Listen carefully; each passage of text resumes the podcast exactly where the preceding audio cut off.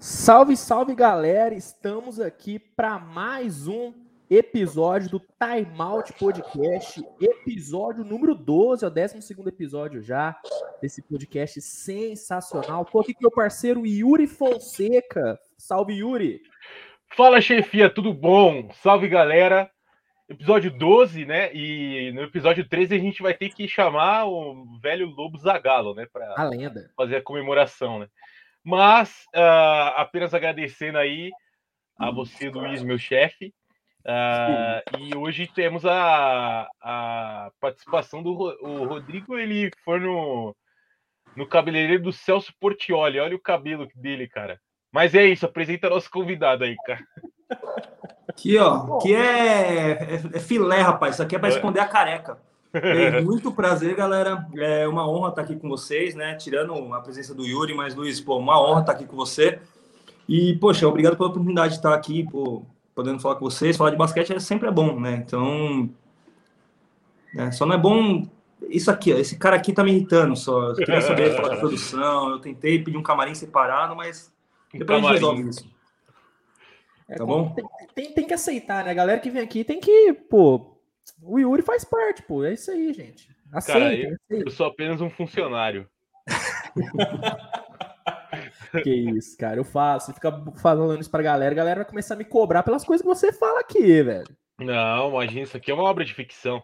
Nada aqui pode nada sério. É, então. Nada, nada é real. Pessoal, antes da gente começar aqui o papo, só dar alguns recadinhos bem rápidos para vocês. Ó. Primeiro recado, se você não é inscrito aqui no canal, já se inscreve. Se inscreve aqui agora, a gente está com a meta de chegar a mil inscritos. Estamos já na metade, estamos quase lá. Então se inscreve aí para a gente bater logo essa meta até o final desse mês, pelo amor de Deus. Deixa o like aí no episódio também, se você ainda não deixou seu like. Se você quer conferir os melhores momentos desse papo e dos papos anteriores também, nosso canal de cortes está aqui na descrição, o primeiro link, já se inscreve lá. Redes sociais também do Rodrigo vai estar tá tudo na descrição, do Yuri também e a minha, se você quiser dar aquela moral. E do Time Out Podcast, obviamente, né? TikTok, Instagram, tá tudo aqui. Já, já segue a gente em tudo para você ficar por dentro de todo o conteúdo, fechou? Chave Pix. Rodrigão. Chave Pix. Seu, opa, a gente pode começar a deixar aqui, hein, Yuri? Pode ser. Pô, seria uma Cara, excelente. Foda, o foda é que minha chave Pix é meu número de telefone, né? Aí eu não quero ter meu número vazado pela segunda vez na minha carreira, então. E a minha que é o meu CPF? Ah, o CPF é menos mal, né, cara? Ah, mais ou menos, né? Os caras te cadastram para mesário aí. É. Pô, pelo amor de Deus, me rouba, mas me coloca de mesário, cara. Pelo amor de Deus. minha mãe é mesária. Que merda. Pô, meus pêsames pra ela, pô. Uhum toda a minha solidariedade à sua mãe, cara. Sim. pelo amor de Deus, pelo amor de Deus. Mas, Rodrigo, muito obrigado pela sua presença, cara. cara. Pô, me embolei aqui, meu Deus. Meu Deus, perdi oh, minha, minha tá dicção. Tá perdi minha dicção. Tô nervoso, tô nervoso. É, Rodrigo, é muito obrigado. celebridade, eu sei. É, eu sei, cara. É complicado aguentar o nervosismo. Pô, que isso. Do lado do, Rodrigo, do Yuri também. O Yuri nem tanto, né? O Yuri já, já tá acostumado. Cara, os caras perderam o respeito, velho. Perdeu. Ah, Mas, Rodrigo, muito obrigado pela sua presença, viu, mano? Prazer Não, demais você aqui, cara. Tamo junto nessa. Tô aqui Pô, pra isso, tô aqui pra. Já vamos começar esse papo aqui, Rodrigo, fazendo uma pergunta que faz alguns episódios que a gente não faz, viu, Yuri? Galera já tá reclamando. É verdade, né? É, pô, faz muito tempo que a gente não cumpre o protocolo aqui do podcast. Vamos já voltar. Rodrigo, conta pra gente quando foi que o bichinho do basquete te picou e você Essa se apaixonou nem eu sei. Esse... Olha ah, só. Essa aí é, é um buraco muito mais embaixo. Vamos oh. lá, quando eu era moleque, Opa. né? Eu era criança, eu era bem, bem, bem cheinho. E aí meu pai ele meio que me obrigava a fazer atividade física. O que, que você tá falando aí? Desculpa. Desculpa aí, desculpa aí. Hoje em dia é gordofobia. É, eu era muito, cara, eu era muito grande. E aí meu pai me obrigava a fazer atividade física, né? Hoje eu entendo, mas na época eu odiava. Eu queria é, ficar jogando videogame e comendo cheetos. Aí, o que ele era jogador de futebol, meu irmão já foi seleção brasileira, categoria de base de futebol, então é da família do futebol, né? E aí ele que, que ele me colocou para jogar futebol, né? Comecei no campo. E aí, cara, Caramba, já no campo, nem foi pra quadra. É, então era uma era um, nossa, te falo que era um terror assim, era o, o, o drama psicológico assim. Tenho que ir no, no terapeuta até hoje para me livrar do futebol. e aí, assim, eu sempre fui muito ruim, muito ruim. Eu nunca gostei. Até que um grande dia, meu pai me matriculou num clube, né? Onde eu conheci o ilustríssimo Yuri, chamado ACM. Um beijo aí pra galera da ACM. E lá eu comecei a disputar, é, testar bastante esportes, natação, handball, vôlei, tudo com, com mão, né? Perna esquece. E aí o basquete foi o que mais me captou. E foi algo que eu comecei a, a me envolver muito. E aí eu tive a chance de ir para a Federação Paulista, né? Pelo, pelo método mais doido possível. Eu fiz um post no grupo da FPB Caramba. do Orkut. Do Orkut. Nossa. E eu postei, Mano. tal, sou, tenho X anos, tal altura, menti um pouquinho minha altura. E falei, mano, aí chegou um louco lá com um desenho do São Paulo e falou: oh, vem fazer uma, uma peneira. E eu fui. Qual a chance disso não ter sido um estuprador, né, velho? Um assassino em série, tá ligado? Mas não era. E aí, sabe, eu dei sorte, claro, fui com meu pai, obviamente, Nossa. né? Mas foi lá, não. não era só o Yuri o, cara, o cara falou assim: ô, oh, vem fazer uma peneira aqui no, no, no Parque Zilda Natel, meia-noite. Venha sozinho. Pra você não ficar nervoso na hora do é. teste. É, então, eu já fiquei meio assim, né? Porque, pô, se hoje em dia já é perigoso, imagina antigamente, ainda mais pelo CUT, né? Então.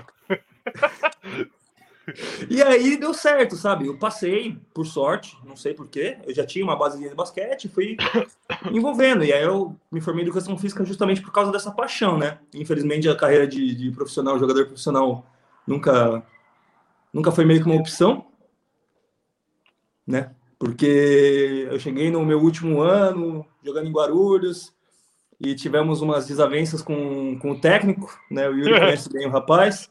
Cara, não vou citar eu nomes. Eu posso, eu posso dar uma.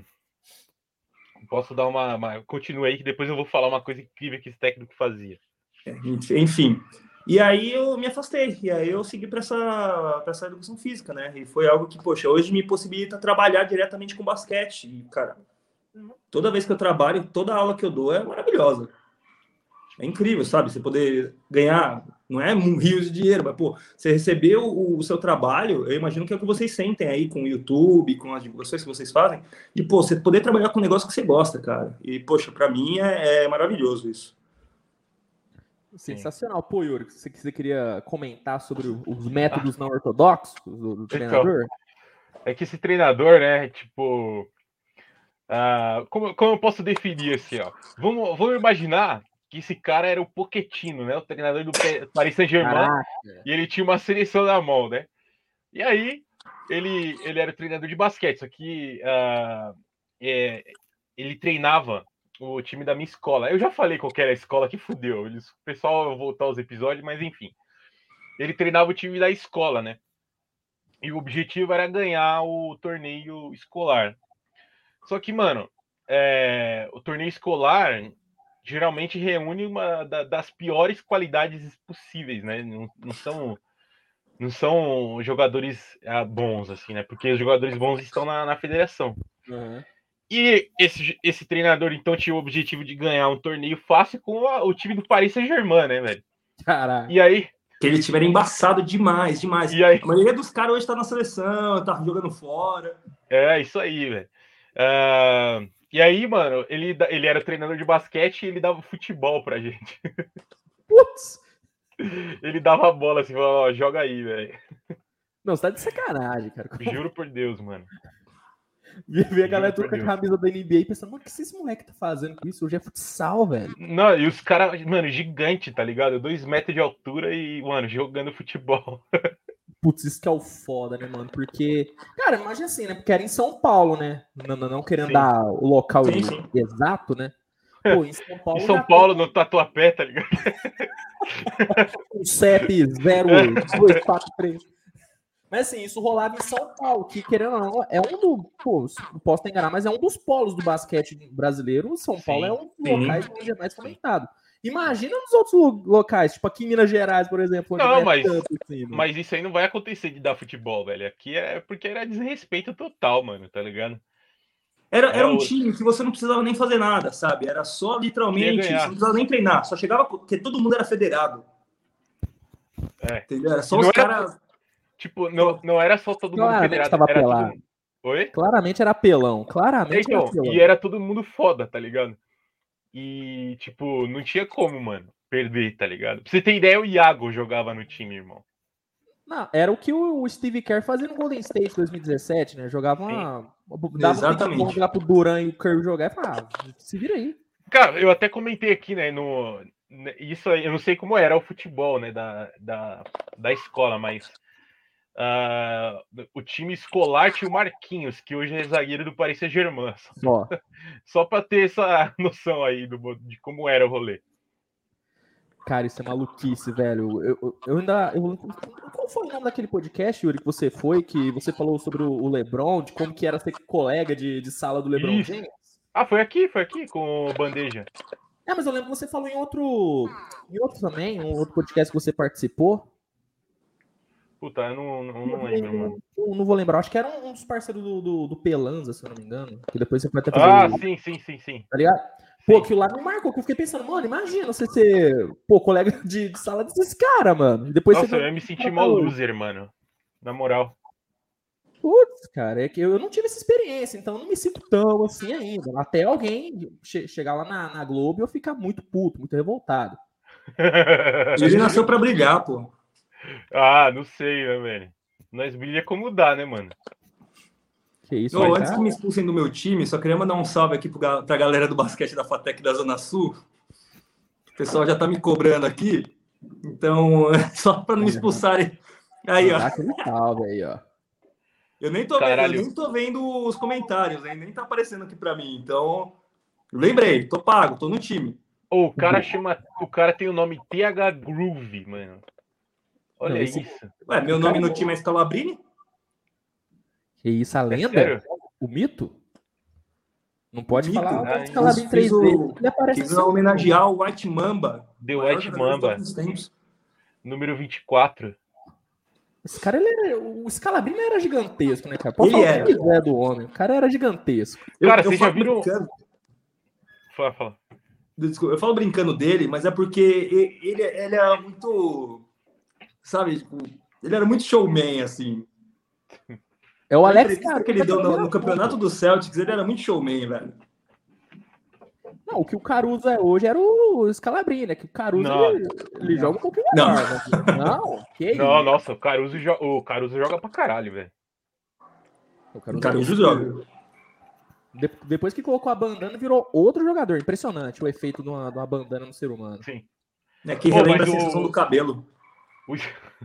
O Scalabrini tem um programa que é de, de acho que era The, The Skelly Show, The Skelly, um negócio assim, velho. E eram os caras que desafiavam ele num contra um, tá ligado? Meio que imitando aquele rolê lá do Michael Jordan, que tem também, né? E, mano, ele era bom pra. Óbvio, né? O cara jogou na NBA, ele é bom. Mas ele era bom pra caralho, assim. Ganhava dos caras absurdo, mano. Não, é que assim, a galera tem a impressão de que o Scalabrini era muito ruim, porque você compara ele com os outros caras que estavam no time. Pô, aí realmente fica difícil pro Scalabrini, coitado. Ah, olha, não é por nada não, mas ele jogou em muito time ruim aí, não conseguiu nada também não, mas eu acho a persona dele uma, um bagulho fora do, do, do sério. A entrevista que ele deu lá depois do campeonato, lá, os caras falando: Ah, pô, como você se sente de não ter jogado nenhum minuto? Pô, cara, hoje me lembram como se não jogasse nenhum minuto. Daqui cinco anos eu vou falar que eu joguei um pouco. Daqui dez anos eu vou falar que eu era titular. Daqui 20 anos eu vou falar que eu ganhei o anel de MVP. E aí? Pô, é o, que, é o que o Caio Kuzma vai fazer, pô. Daqui 30 anos o Caio Kuzma vai falar, pô, eu joguei pra caralho 2020. Não tem noção do que eu joguei. o monstro. É o Yuri mano, com o Caio Kuzma e eu com o Danny Green. Nossa, é, mano, oh, na moral, Falando em Caio Custa, eu queria falar um pouco da treta do que nós tivemos ontem aí de Jokic e Marquinhos Morris, Nossa, né? Nossa, sensacional. Que cara. foi uma das histórias de maior mimimi dos últimos anos envolvendo Twitter. Porque assim, eu até comentei no vídeo hoje, né? É, eu acho, mano, que. Acho não, com certeza o Jokic nunca tinha visto aquilo na vida dele, né? Porque ele foi criado em um condomínio, né? Lá na, no, no, condomínio sérvio. Como será um condomínio de casa sérvio, tá ligado? Mas ele foi criado lá. E lá não tinha esse, esse jogo sujo, né? Então ele ficou espantado ali, ele ficou puto. E aí o Marquinhos Morris não conseguiu bancar, né, mano? Ele que é o rei do trash talk. Eu achei que foi justo, né? A galera falando que, ah, o, o Jokic exagerou, não sei o quê. Eu achei que foi válido demais o empurrão que ele sofreu.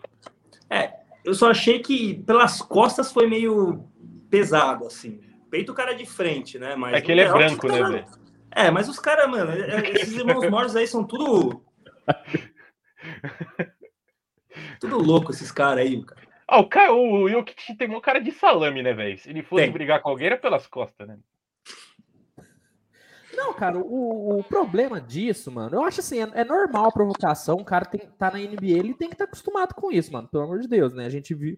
O problema é que o Jokic, fazendo essas coisas, ele tem um ponto parecido com o Don't, mano. Parece que é muito fácil você tirar o Jokic do sério, tirar o Don't do sério, entra muito fácil Sim. na cabeça do cara, mano. E eu vi muita gente criticando isso e eu concordo com essa crítica, de que, uhum. mano, o Jokic no playoff, se ele continuar ficando assim, o cara nunca vai passar da segunda rodada, mano. Porque, cara, olha tanto que é fácil tirar o Jokic do sério e fazer ele ser ejetado. E o cara entra na pilha, mano, do Morris ainda, velho, que, putz, você tem que entrar em quadra sabendo que esse cara vai te encher o saco, mano. Era igual o LeBron com o Lance Stephenson, cara. O LeBron nunca teve isso com o Lance Stephenson. Ficava puto, dava pra ver que o LeBron queria matar o Lance Stephenson a qualquer momento. Sim, Mas ele sim. não ia, mano. Então, ah, é muito da, da personalidade, né, mano? O é. jogador europeu não tem muito, quer dizer, é, não tem isso lá na Europa, né, mano? De você ter uma. Cara, eu queria jogar contra o Jokic, porque eu tenho uma artimanha pra, pra, pra ganhar dele, velho. Eu ia entrar com um Mac duplo no bolso, e a hora que ele corresse, eu ia jogar na quadra, assim, ó. Só que aí, mano, Aí a hora que ele fosse correr atrás, eu ia com uma cordinha assim puxando, tá ligado? Seria meu. Oi, ele ia, hein? Na bolha não falaram que ele tomava dois litros de coca, seis, é, eu acho que era, não é? Três garrafas por dia. Nossa, Pô, é, é bizarro, mano. cara. É bizarro. Mas essa bancada do, do Morris, mano, pra mim, deixa um pouco claro um negócio que eu já pensava, é que a galera não respeita muito o Jokic, né, mano? Puta, Óbvio que não, né, mano? mano ninguém Olha a cara, cara dele, velho. velho. O cara, não, mas sim, a gente espera que um cara que foi o MVP na última temporada, pô, a galera olha pro cara e fala, pô, beleza, esse cara, pô, ele é o MVP. Pô, a galera meio que cagueando ele, pro, pro ter ele ganhou, MVP, mano. Ele ganhou o MVP que ele teve sorte, mano. Essa que foi a verdade, velho. Porque não, o LeBron se machucou depois do é... Aí caiu no colo dele, mano. Ele ganhou o MVP porque ele conseguiu não, não ficar lesionado, mano. É, Foi disputa de quem ia se lesionar primeiro ali. É, então. é que eu acho que também entra na questão que o jogo dele, ele é muito, ele é um ritmo muito lento e é um jogo muito estratégico. Então o pessoal não, não tipo, ele não chama muita atenção. Você não vê muito, você vê os highlights dele, só que o jogo dele é mais xadrez. Então é, é muito mais o que ele percebe do que o que ele faz. Né? Eu acho que entra mais nessa. Por isso que o pessoal olha ele com uma cara de panguão e fala, meu, nada a ver esse cara aí.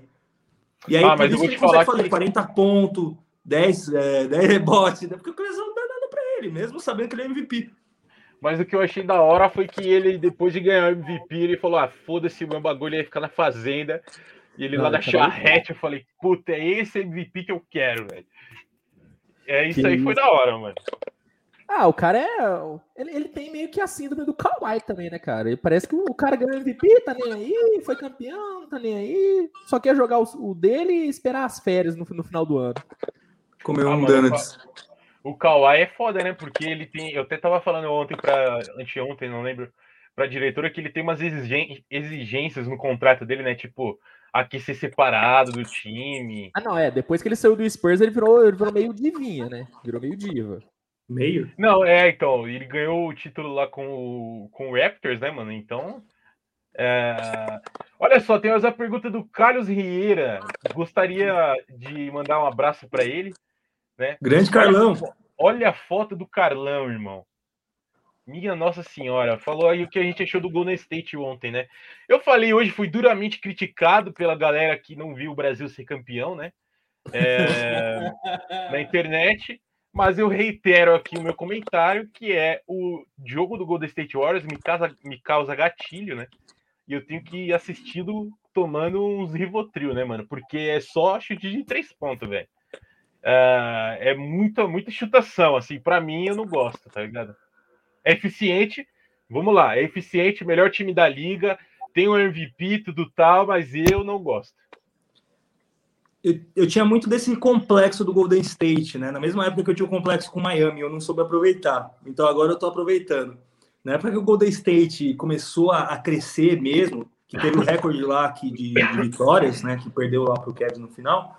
Tirando quando entrou o Kevin Durant, aí eu comecei a odiar mesmo. Mas depois que saiu, eu voltei a gostar. Ah, Hoje eu é vejo. Odiável, né? É, não tem como não, né? Mas eu, eu, eu, levei o mesmo hate de quando o LeBron, o Chris Bosh e o Dwayne Wade se juntaram. Eu falei, pô, puta panela que não sei o que, não sei o que lá. Pô, estão estragando o jogo. E na época eu não tinha mentalidade para isso, sabe? Hoje em dia eu, eu, aprecio. Eu não acho que é o jogo mais bonito. Né? Você fala, pô, é um jogo técnico. Não, é um jogo de bola de três. Mas, poxa, você vê um time com aproveitamento assim, com uma intensidade de jogo forte. Não é. tem que, tem que dar uma apreciada, né? Mas ainda Concordo. acho que tem mais 70 jogos aí para frente, né? Tem muita coisa que vai acontecer. Tem o Lakers que talvez tenha uma esperança. Tem o Miami que tá voando. Então, não sei. Mas, pô, tá demais. Cara, mas você sabe que assim, né? Esse, esse, esse, esse estilo de jogo que me causa. É, que me causa gatilho me causava sentimentos horríveis era esse time aí do Houston, o time antigo do Houston, né? É. Chutava 70 bolas por jogo de, de três. Aí. Aí era absurdo, né, cara? É, cara. Mas enfim. Esse, não, esse, esse, Golden State, né? Eu, eu, tenho elogiado bastante o Golden State nessa temporada, mas nem é muito porque eu sou fã do Golden State, até porque eu tinha um hate muito grande por conta do Kevin Durant, né? Sou torcedor do Oklahoma, então era. Pior ainda. Não é hate, é seria um mal, é, seria um mau caratismo absurdo se eu gostasse do Golden State, né? Eu fui obrigado a odiar aquele time com todas as minhas forças. Só que eu tenho gostado de assistir o Golden State nessa temporada, primeiro por conta do, do Curry, que tá no nível muito alto e é um cara que, putz, velho, para quem te, tinha, tinha, deve ter ainda esse hate por conta dele, cara, vocês não sabem que vocês estão perdendo, porque é um cara que revolucionou a liga e a gente tá podendo ver esse cara ao vivo. Mas eu tô gostando desse Golden State muito por conta do Steve Kerr, mano, porque temporada passada, os últimos dois anos, mano, eu, eu meio que tirei meio que o Steve Kerr pra merda, falando, putz aí, ó, quando o cara não tem o, o Big Three, não tem os quatro ali, né? O Big Four não funciona. E o time não é bom, né? Tá lidando com a diversidade e não consegue treinar. Putz, nessa temporada ele tá calando minha boca, mano. Porque ele tá com o Curry, ok, no nível muito alto. Mas olha o que ele tá tirando desse time, mano. Olha o que ele tá tirando do Jordan Poole. Putz, Jordan Poole provavelmente vai ser o MIP, mano. Se a temporada acabasse hoje, ele seria o MIP da, da temporada. Eu nunca Sim. tinha falado isso na minha vida. E ele fazer o time jogar parecido com o que jogava em 2015 com essa movimentação de bola, essa precisão na bola de três, e ter até uma defesa razoável, não é a melhor defesa do mundo, mas é uma defesa razoável, cara, eu tiro o chapéu para esse Golden State. Sinceramente, não acho que vai durar a temporada inteira, tá? Não acho que o Golden State vai terminar sendo líder no Oeste, ou até nos três primeiros, eu até acho meio complicado. Você acha que fica entre os três? Acho. Mas, Porque tem o, mas... a gente não tá levando em questão o Clay Thompson, né? É. É, depende como o Clay. Se o Clay voltar igual o Kevin Durant voltou da lesão, como se nada tivesse acontecido, aí ferrou, mano. Não, aí e você ferrou. imagina que o, o, o, o, segundo melhor jogador, o segundo melhor jogador desse time é Jordan Poole, né? Quando voltar o Clay Thompson, ele vai para segunda unidade. Aí, irmão, vai ser um cara muito bom para como sexto homem, né? É, Mas fora, a... que, fora que ainda tem Godala, o Jonathan Kuminga foi para D-League, quando ele voltar também já vai estar tá mais é. experiente. É. Então... O Wiseman também vai Wiseman. voltando aos poucos. É, e mais um detalhe, Luiz, você falou do, do Steve Kerr, né, que você tinha duras críticas a ele. Eu gostaria de vê-lo numa num sistema diferente, né? Porque a integridade do Golden State Warriors ela é muito, uh, muito cristalina, né? Funciona ali daquele jeito. Uh, eu queria ver ele num outro time que não tivesse é, que não tivesse esses caras chutadores, que ele tivesse que jogar num outro esquema para ver como ele ia se comportar, né? Porque o mesmo é o mesmo esquema há o quê? Sete anos, por aí, mais ou menos.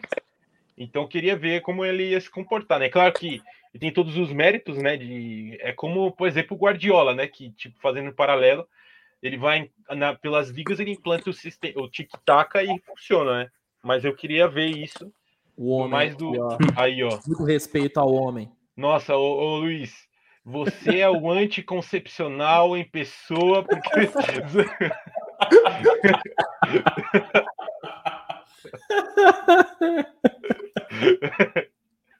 Brincadeira, velho.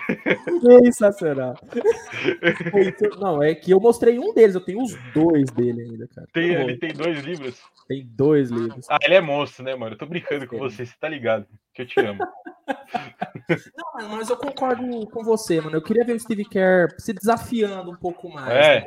Apesar então. de não ser, não ser regra, né? Por exemplo, a gente pegar o Popovich, pô, meio que ele É, é o mesmo então. esquema a todos os anos, mas ele mudou o time, né? Teve a época que ele tinha o David. Robson, depois veio o Tim Duncan, Ginobili, tudo. Ele trocou a base, né? O Golden State não, né, mano? Desde que o Steve Kerr É. assumiu, é o mesmo time. Tá tendo É. agora esse, né, essa entre safra, né? Entre, bem entre aspas, porque ainda tem Curry no nível absurdo, Draymond Green ainda, e vai ter o Clay Thompson. Mas eu queria também, cara, o Steve Kerr é um dos cotados a ser o técnico da seleção americana, né? Ele é um dos principais cotados. Nossa, você imagina essa seleção americana chutando essa quantidade de bola aí, fudeu, velho. Nunca Nossa. mais os caras perdem o ouro. Não, demais. E aí pode ser uma oportunidade a gente ver, apesar de não ser também uma comparação tão assim que vai mudar muito a concepção do Steve Kerr, mas seria legal ver ele em um outro esquema. Eu concordo com você, mano. Eu acho É, que, o- voltando no tópico do Popovich, a única coisa que ele não sabe fazer é a hora de parar, né? A hora que ele faz assim, fala, vou, vou parar, vou descansar. Porque, nossa senhora, não, É, mas não dá ele- mais não. É, mas Se ele parar de trabalhar, ele que morre, né? o- É, tem informações de que, que ou, ou essa ou a próxima temporada vai ser a última. De dois anos ele, ele não passa mais. E aí É, falavam isso do Silvio Santos assumir, também. mano. É. Exatamente. Eu torço pra Beck assumir, mano. Não sei a opinião de vocês, mas eu acho que a Beck Sim. seria Sim. Histórico. Vai ser Não, histórico acho- quando esse menino assumir, mano. Não, você imagina os caras, os, os caras que, que, que tem a bandeira do Confederado lá no Texas com uma mina no, no Spurs lá, fudeu, velho. Nossa. Os caras vai, vai explodir, tá ligado? Vai se matar ali. Nossa, é.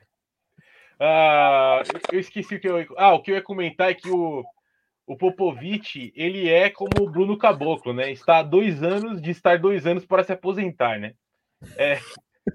Cara, Lembrando que isso aqui é um, um trabalho ficcional, tá, gente? Nada que a gente fala. acabou É, que então. estava sem contrato, né? É. Só, só tá jogando. Caboclo, Caboclo não quis dar entrevista para o meu TCC, mano. Tô chateado. A mágoa aí, ó. Eu tô magoado. Oh, mas aí deixa eu saber a opinião de vocês. Vocês acham que quando o Popovich aposentar, ele vai ser colocado como o melhor treinador de todos os tempos ou o Phil Jackson é inalcançável nesse quesito? Ah, o... eu acho discutível, hein, mano? Porque o Phil Jackson, ele teve. Cara, ele tinha o esquema. Então, vamos lá, né? Ele tinha o esquema dele como o Steve Kerr, né? E o. Só o super time, viu? Só treinou o super time. Não, pera lá, deixa, eu- deixa eu colocar meu argumento aqui. É, ele tinha lá o seu, o seu sistema que funcionava muito bem, né? Que era o triângulo, é, que foi replicado por um dos maiores treinadores. Tô brincando, depois eu explico. Mas é, ele, ti- Cara, ele, tinha, o- ele tinha o sistema né, do, do triângulo ah, que funcionava muito bem porque ele tinha né, o Jordan que precisava de um alarmador como, como o Michael Jordan e foi replicado com o Kobe Bryant no, no Lakers, né? Depois, quando ele assume como ah, presidente de operações do Knicks, ele tenta implementar esse, esse sistema, né? Com o Carmelo Anthony, que não, apesar de ser meu jogador favorito, não tem a qualidade de Kobe Bryant e Michael Jordan. E aí, fracasso total, né? Então, não sei. É, o cara treinou um dos me... o melhor jogador da história, né? E um dos melhores, né? Então, não sei. É difícil, né? Porque você vê numericamente falando, cara, tipo, o que resume ser um bom técnico, cara? No final das contas, de tudo, é quantos títulos você ganhou, cara. É, você pode ter um super time, você pode ter. Mas no final das contas, o cara lá tá com a mão cheia de anel. Sabe, O cara tem treinou. pô, 11, velho. Então, treinou o 11 Michael anéis. Jordan, treinou o Kobe Bryant, que é basicamente tipo old e new version. Então, sabe, cara, ele teve talentos incríveis na mão. E, pô, se falar que se você não tiver um técnico bom pra trabalhar em cima de um Kobe, que, pô, deve ser difícil pra caralho você treinar o Kobe, Porra. treinar o Jordan. Não bem que o Jordan que mandava no time, né? O Kobe deve ter sido quase a mesma coisa. Mas, querendo ou não, eles ainda respeitavam muito o técnico deles. Então, pô, É. você tem um cacife de você conseguir chegar no Michael Jordan, no Kobe Bryant e falar, ó, não, faz assim, faz assim. E o cara te ouvir, cara, desculpa. Sim. Eu acho que Sim. fica meio. Né? O Popovich é gigantesco. Eu acho que fica tipo Phil Jackson o Popovich aqui, ó. Mas o Phil É, mas eu acho, eu acho, é, só completando antes do Luiz, eu acho assim, né? O, o Phil Jackson é o maior campeão da história, contando é, sua carreira como treinador e jogador, né? O cara tem 13 anéis de campeão. Então, cara, o cara tem mais. É, se fosse um caranguejo, ia dar para colocar os anel na mão dele, mas o cara tem mais anel que dedo, né, velho? Então é, é incrível, né? É o único que pode tirar onda com o Bill Russell, né? É o único. É o único.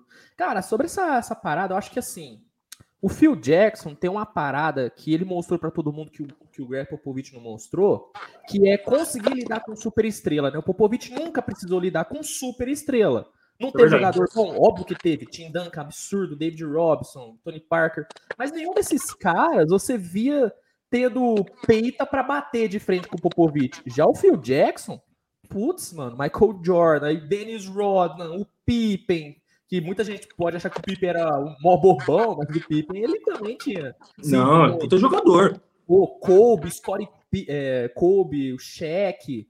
Então, o, o Phil Jackson, para mim, ele consegue unir a gerência de vestiário, que é muitas vezes mais importante até do que o seu, o seu conhecimento tático, e um conhecimento tático absurdo. O Popovich, cara, eu e muitas vezes eu defendo muito o Popovich como o melhor, porque é, é, um argumento meio batido, mas eu acho que ainda é válido que o Popovich ele ganhou muito, tendo menos do que o, o, o Phil Jackson, questão de talento bruto. É. Mas esse lado do Phil Jackson conseguir gerir muito bem vestiário e ser um cara que o Michael Jordan respeitava, pro Jordan falar que só ia ficar no Bulls se o, Jordan, se o Phil Jackson ficasse, mano, para mim tem um peso muito grande. Mas é uma discussão assim, que mesmo quando o Popovich encerrar a carreira, eu acho difícil que o Phil Jackson seja unânime. Vai ter muita gente ainda defendendo, o Popovich até o final. Não, eu acho que os dois estão no mesmo patamar, né, é. né, cara? É difícil. É que nem falar Kobe, Jordan e LeBron e pegar os caras pica, quem é melhor, Jordan e LeBron. São mesmos patamares em épocas diferentes, né, cara? Pô, não tem como. É muito complicado, muito ainda mais na NBA que tem muita. E isso é engraçado, né? Porque na NBA tem muito da galera desmerecer o trabalho do treinador, né? Achar que treinador não, não, não faz nada, né, cara? É, então. É, acho que, mas aqui no Brasil, viu, mano? Que a gente só fala de jogador e não coloca ali o trabalho do técnico, né? Uhum. É, eu acho até legal a gente discutir uma coisa que o Luiz falou sobre a é, gerir vestiário, né? Gerência de vestiário e como ter esse tato com o, o, o atleta, né? Ah, eu e o Rodrigo, a gente jogou federação, eu estava até pensando hoje, né? Eu falei, pô, como isso faria diferença na base, né? Porque os caras tinham zero zero qualidade para gerir pessoas, né? Ainda mais molecada, né, mano? Então, quantos, quantos talentos aí não são desperdiçados porque o cara não, não tem a, a, você ver, eu falei do, do técnico que dava futebol, né, cara? Você imagina isso, cara? Que absurdo, Não, é né? Loucura, é, então, uh, eu queria que até o Rodrigo falasse um pouco sobre isso, como é, a gerência de, de, de, de, grupo, né? Vamos dizer assim. assim. Acho que até a gerência de, de pessoas mesmo, né? É. Não só do grupo, mas como isso afeta, né? A, a, como isso afeta até a relação da pessoa com. Olha só, é mais profundo até, como afeta a relação da pessoa com o esporte, né? Muitos ficam Total. traumatizados, né, mano? Sim. Não querem nunca mais jogar. Que, que ele faça um pouco. Não, eu passei bastante por isso, cara. Eu, e, tipo, conforme foi crescendo, foi que eu, eu comecei a desenvolver meu jogo mesmo, que eu comecei a jogar tranquilo depois que eu saí da federação.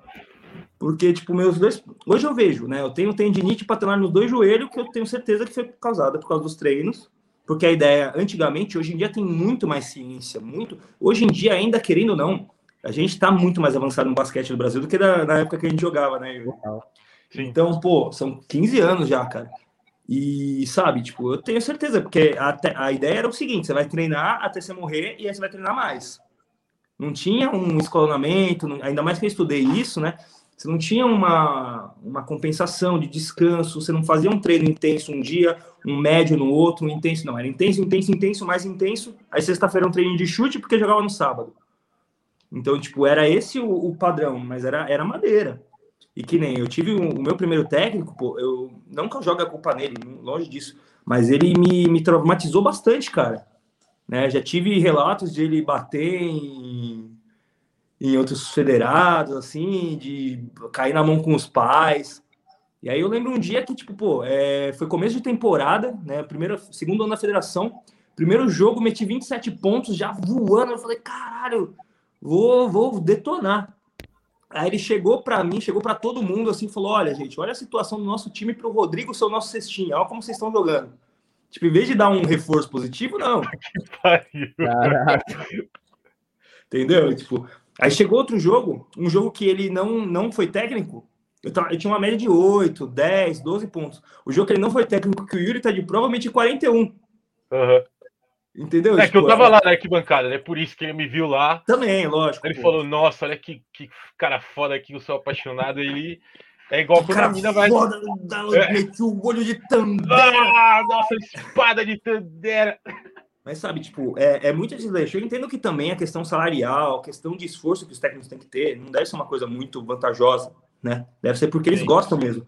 Mas falta muito, faltava, não sei hoje em dia, eu realmente não tenho ideia como tá a federação base né? A gente vê só os profissionais, mas a base não tem ideia. Mas eu acredito que esteja um pouquinho melhor pelos relatos que eu tive de, de pessoas que jogavam, né? Até nos mesmos times que eu joguei.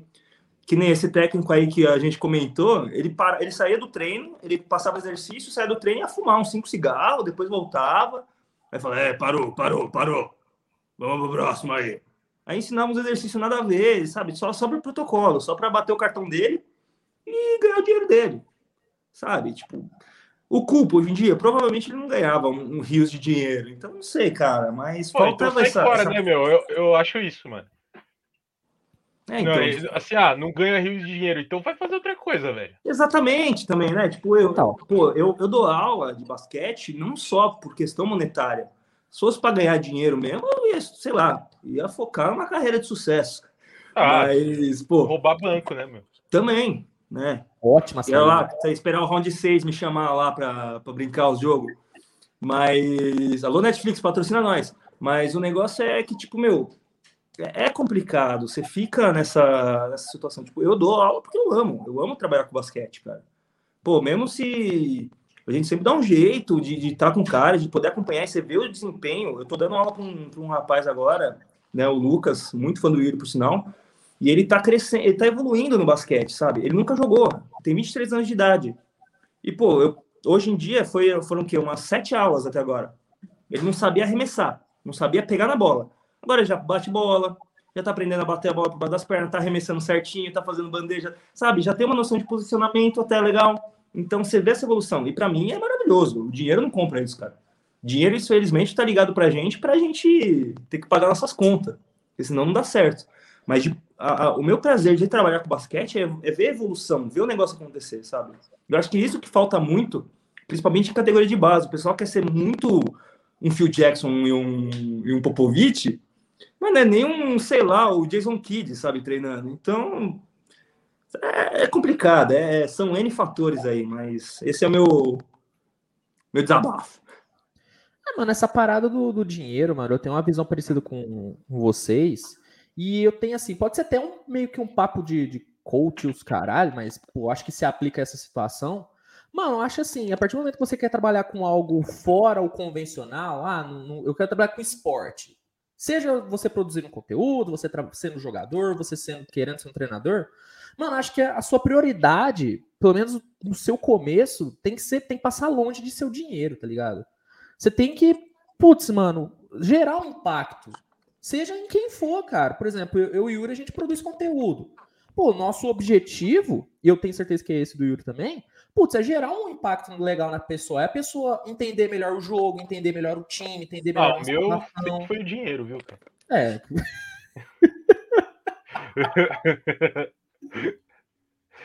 Bom, pessoas que não são como o Yuri, né, talvez possam ter. assim, eu acho que tem que ser. Pessoas boas, né? É, pessoas boas, pessoas de coração puro e tudo. Pessoas que têm, têm amor no coração ainda. Mas o Yuri tem coração puro. Ele é pura maldade. Pura maldade. Não acredita. Não acredita.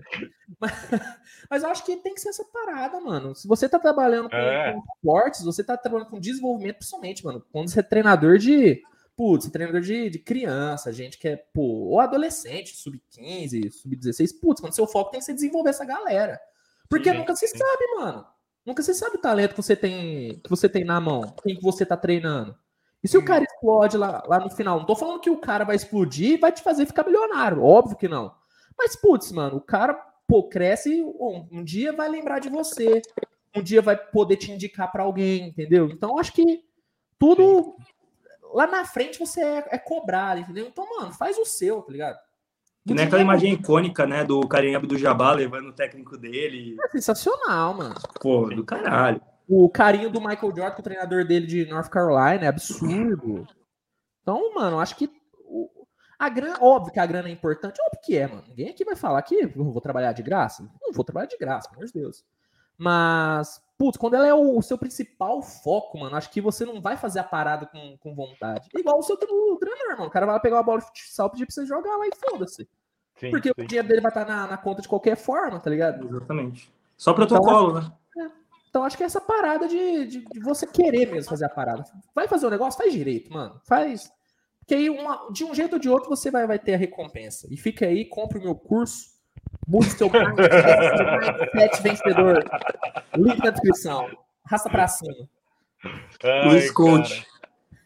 Aí, ó, tá o, o Sandro do Mais Basquete, tá com grande, a gente aí. O... Grande Sandrão. Aí, um abraço. O fofo. Abraço. Uh, abraço pessoal do missionário também. O quê? Um abração pro pessoal do missionário também. Quadrinha lá de Itaquera. Eles estão aí? Estão, estão online? Ah, alguns sim, alguns não. Estão por aí. Ah, vai Perdido todo mundo. Então, quem não tá online. Então... Isso. Daqui... Ó, queria puxar um, um, assunto aqui, mano. Aproveitar que, pô, a gente tá com um personal trainer focado em basquete aqui, né, mano? E eu não vou falar de treinamento. Mano, Rodrigo, queria que você falasse aqui pra gente. Eu sei que tem muita galera que tá assistindo que. A grande maioria pode nem ter jogado basquete ainda e tem essa vontade de aprender. Mano, qual é a maior dificuldade que você vê com um aluno totalmente iniciante? Qual é a maior dificuldade que você vê da galera quando vai começar a jogar? É o arremesso? É saber a, a regra em si, né, do, do basquete? Porque a galera acha que é só pegar a bola e vai jogar e, e foda-se, né? Não sabe do, da regra dos passos, né? O passo zero e tudo. Sim. Eu queria perguntar também, completando aí, né? É, só como a gente está com o personal, eu queria perguntar se anabolizante mata. Aproveitando também, é óbvio. Droga mata. Aqui, ó. Proerd. Proerd. Drogas, então, aqui é, não. Eu acho que a maior dificuldade que, que, que eu vejo dessa galera nova é o Golden State do Duran, que ensinou a galera a desjogar o basquete. Né? Eu, eu, eu falo isso brincando, mas é verdade. Porque, assim, depois que caiu, que Golden State começou no ápice, e esse é um dos motivos que eu odeio ainda mais o Kevin Durant. Eu respeito ele muito como jogador, eu, acho, eu assisto os jogos dele, tá? Mas é aquela coisa. Eu acho que não devia ter feito. Mas eu acho que era meio que inevitável. Mas essa questão de você mudar o jogo para só chute, agora que a NBA tá voltando, pô, tem o Lakers que, querendo ou não, é um time de mais infiltração, tem o Miami, que é um time muito mais focado em defesa, tem o Milwaukee Bucks, que ele é bem, pô, você tem o cara para chutar, você tem o Yannis que joga mais dentro, quando ele não dá louca de querer chutar as bolas dele, mas você tem essa variedade, mas antigamente não. De, quando chegou o Golden State, chegou o Harden no, no Houston, e aí começou uma cascata de, de bola de três. Então hoje a galera, ela, eles procuram muito mais chutar e não querer saber do que existe, do que é realmente o basquete, sabe? Questão de regra nem tanto, né? Tem bastante, tem algumas regrinhas específicas que influenciam no jogo e que eles não sabem. Uma muito simples que eu falo é o pé de pivô, né? De você poder girar em torno do seu eixo e poder se movimentar. Muita gente não sabe disso. E quando ele explica, você fala, caraca, não sabia que podia fazer e tudo, entendeu? Eles tipo, você vê um jogo muito mais show e, e, menos fundamento. E querendo ou não, basquete é fundamento. Você não faz o show sem fundamento. Kevin Durant não aprendeu a dar drible, a chutar sem primeiro ele pegar e fazer, aprender o básico. O Curry não aprende. Mano, eu tenho certeza, desde que ele era moleque, o Del Curry ensinava ele. E contratava os professores. Então, pô, você só tem um, um, um, um jogo muito bom se você tem uma base de fundamento muito sólida. Né? E mesmo que você não tenha a, a aptidão, se você tiver uma base de treinamento muito sólida, você consegue chegar só com fundamento básico. Quem fala, o Tim Duncan é a prova disso. O cara, o que, que ele fazia? Ele, gerar, ele girava, fazia um fake e chutava na tabela. Esse era o jogo dele. Fazia bandejinha, ele quase não enterrava. Ah, mas isso, isso é um problema? Não, mas é a prova que você consegue só com fundamento mesmo, bem trabalhado, ir para cima disso. Então, a maior dificuldade mesmo é, são os fundamentos gerais, cara, porque isso não é mostrado na TV. Você vê o cara, ele sabe o que é uma linha de três, ele sabe, porque geralmente para o basquete já tem esse primeiro impacto com a NBA. Então você sabe que não pode bater bola sem, sem andar, sem, você não pode andar sem bater bola, sabe que você não pode bater a bola com as duas mãos, essas coisinhas são fáceis. Só que quando você pega um, um cara, que nem o Lucas no caso, e pegar essa base para ele, é, é, sucesso. Então a maior dificuldade mesmo são os fundamentos básicos. Por mais que pareça besteira, mas querendo ou não, você não, se, não é facilmente ensinado os fundamentos básicos. No basquete na escola não existe fundamento básico de ah, ó, é assim, você bate bola, ó, isso aqui é uma bandeja, isso aqui é um arremesso, ó, essas são as regras gerais. Não tem, você não tem esse trabalho aqui. Querendo ou não, eu, ainda mais que sou da área, infelizmente, por muito desincentivo, não só dos professores, tá? Isso não é, eu te falo que não é nem tanto culpa dos professores, é culpa do modelo de, de trabalho como geral, né? Do modelo de, de currículo escolar. Porque, querendo ou não, você chega numa, numa uma quebrada ali para dar aula no colégio público, se você não der, cara, não der aula, fudeu. Se não der aula de se não der uma bola para rolar e os caras chutar, meu, tem que ser o que a massa quer fazer. O ideal, a galera, principalmente que sai da faculdade, né, eles querem poder ensinar tudo que eles podem, mas você acaba combinando o sistema. Total. Porque já está implementado aqui no Brasil. Então, essa é a maior dificuldade, é realmente os fundamentos básicos dos básicos dos básicos. Entendeu? Essa é realmente a maior dificuldade que eu venho enfrentando para ensinar e que eu sei que é no geral. Porque você vai jogar um rachinha, você fala pro moleque, o moleque não sabe nada, ele só sabe pegar a bola e arremessar. Por quê? Porque chegou lá no YouTube e falou, mano, como é que joga basquete? Hum, o que que faz? Arremessa. Aí você vai lá, como arremessar? Aí você aprende de qualquer jeito e basquete não é um esporte intuitivo, de maneira nenhuma. Se eu pegar uma bola na minha frente e dar uma bicuda, pô, é perfeito? Não é. Gente, não tô desmerecendo, me desmerecendo no futebol, tá? Tô falando que é mais intuitivo. Você já sabe o que fazer. O basquete não. Uhum. Para você arremessar, você tem três mecânicas: uma do ombro, uma do cotovelo e uma do punho. Você tem que calcular a parábola da bola, porque se ela for muito reta, ela vai bater no fundo do ar. Se ela for muito fraca, ela vai bater no bico do ar. Então é muita física envolvida. Então, por isso que acaba sendo mais difícil você ensinar. Mas também depois que você ensina, você consegue abrir um leque de variedade muito foda, cara. Muito foda. Ah, cara, me empolgo eu... falando, né? Não, que isso. É, é, legal demais ouvir isso, porque eu sou um cara que, quando eu comecei a acompanhar a NBA, acompanhar basquete, eu tinha essa falsa ilusão que, mano, a NBA e o basquete em si, pô, é só cara predestinado para jogar. Mano. O cara tem que nascer com talento, não tem como você aprender. E com o tempo, e principalmente quando você começa a jogar, por isso que eu falo, eu falei isso aqui no podcast com o Marcílio, mano que uma das melhores coisas que eu fiz, que melhorou muito minha compreensão sobre basquete em geral, foi começar a jogar, mano. Eu comecei a jogar super tarde, eu comecei a jogar depois dos 20 anos, quando eu entrei na faculdade. E, mano, mudou totalmente minha percepção, cara, porque eu vi que, óbvio, tem o cara que vai nascer com talento, óbvio. Falar que o Kevin Durant, ele só joga o que joga, pegando o Kevin Durant de exemplo, só joga Sim, joga porque ele só treinou, é absurdo, o cara nasceu Não, acho que não, você tem a predisposição. É, total. Mas é um esporte, mano, que é muito, é muito possível, cara. Você, com a base boa, não tô falando que você vai chegar na NBA, não tô falando isso. Eu tô falando que você consegue aprender a jogar. É um esporte que. O basquete é sensacional. Eu sou, é, é difícil até né, falar, tentar falar mal do basquete, porque eu sou apaixonado na, na parada.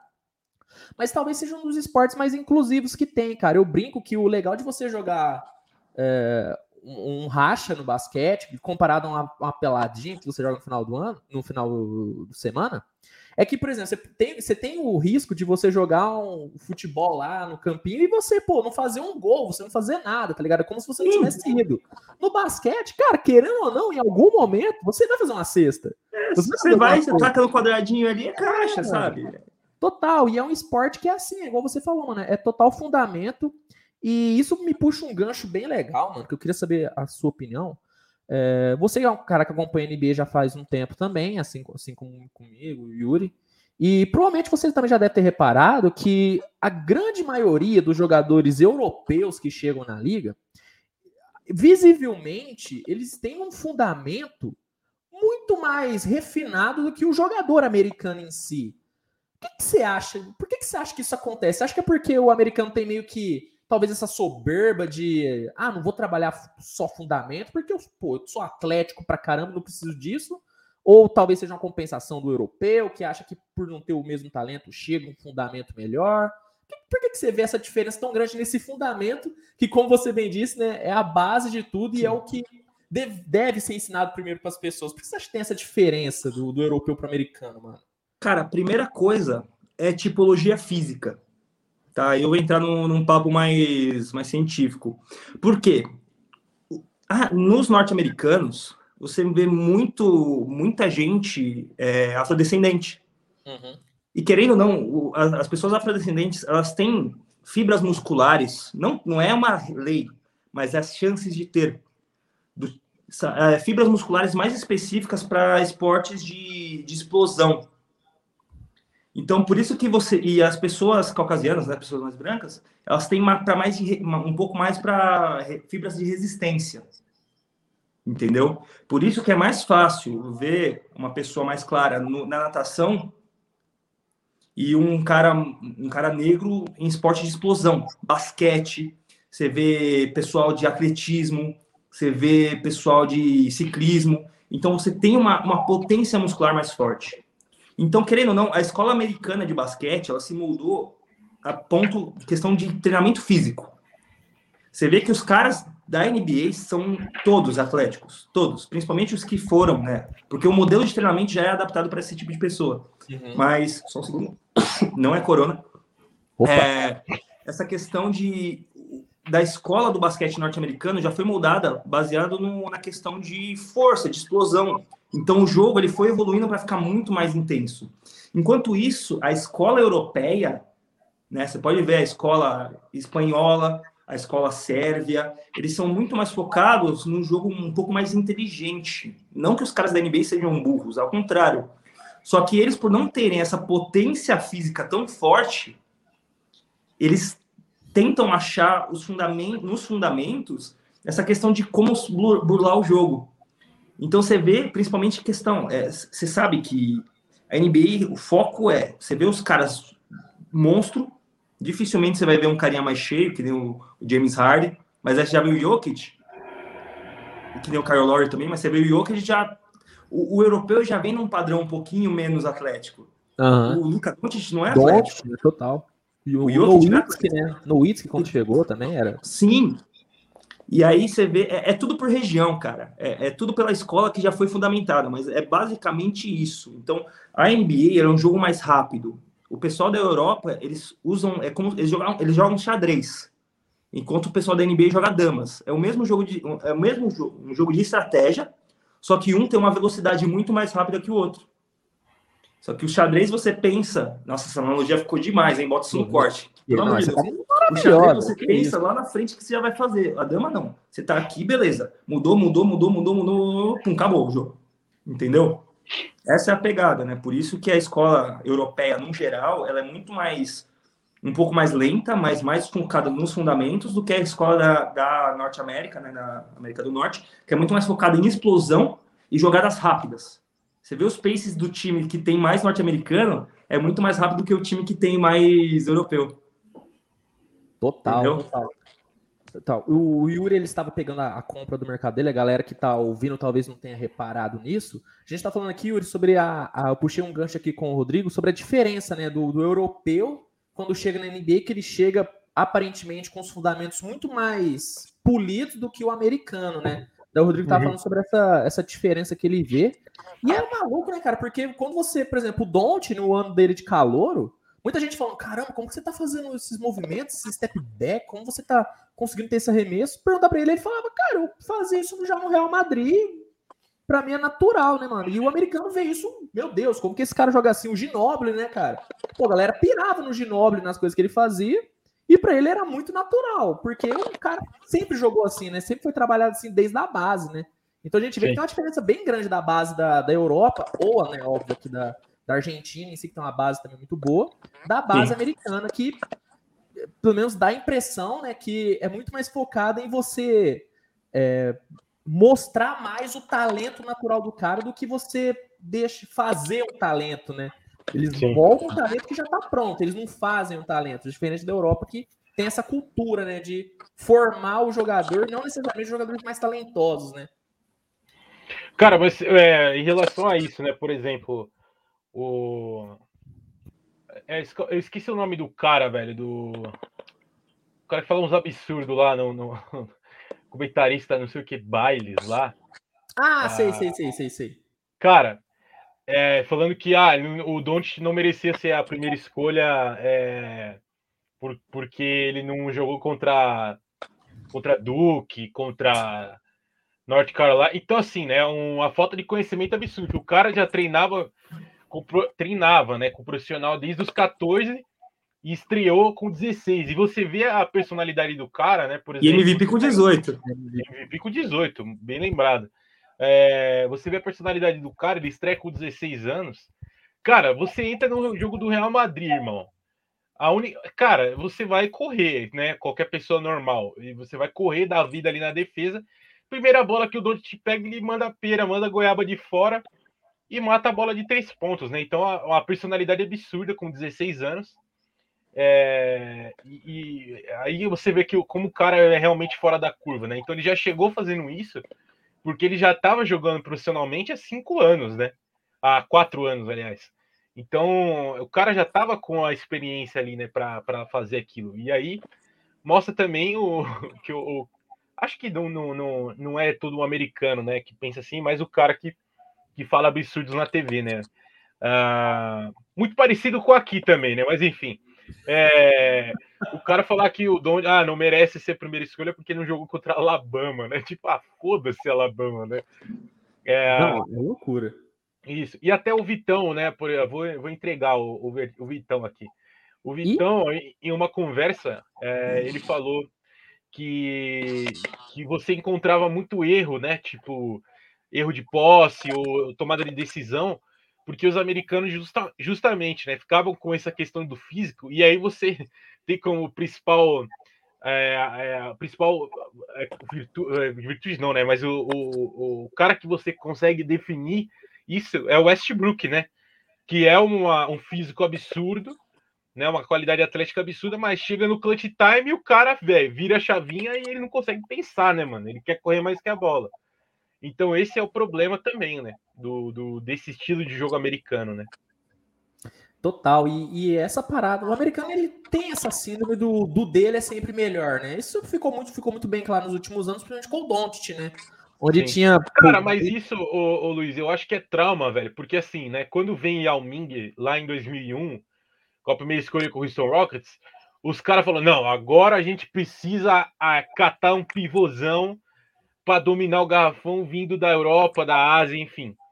E aí, tanto que você teve várias primeiras escolhas de draft pivôs europeus, né? Uhum. É, ou, aliás, pivôs não americanos. Tivemos aí o André Bargani, o Andrew Bogut, né?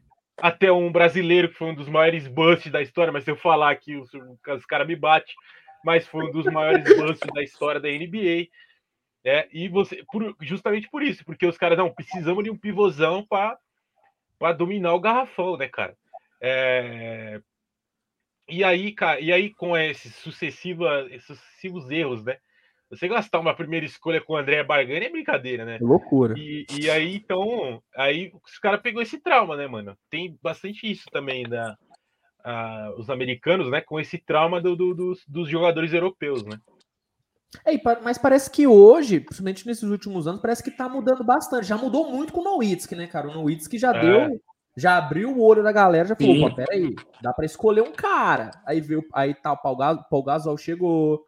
Não, então você vê, por exemplo, né, quando abre a abre a porteira da, da NBA nos anos 90 ali do, pro leste europeu, né?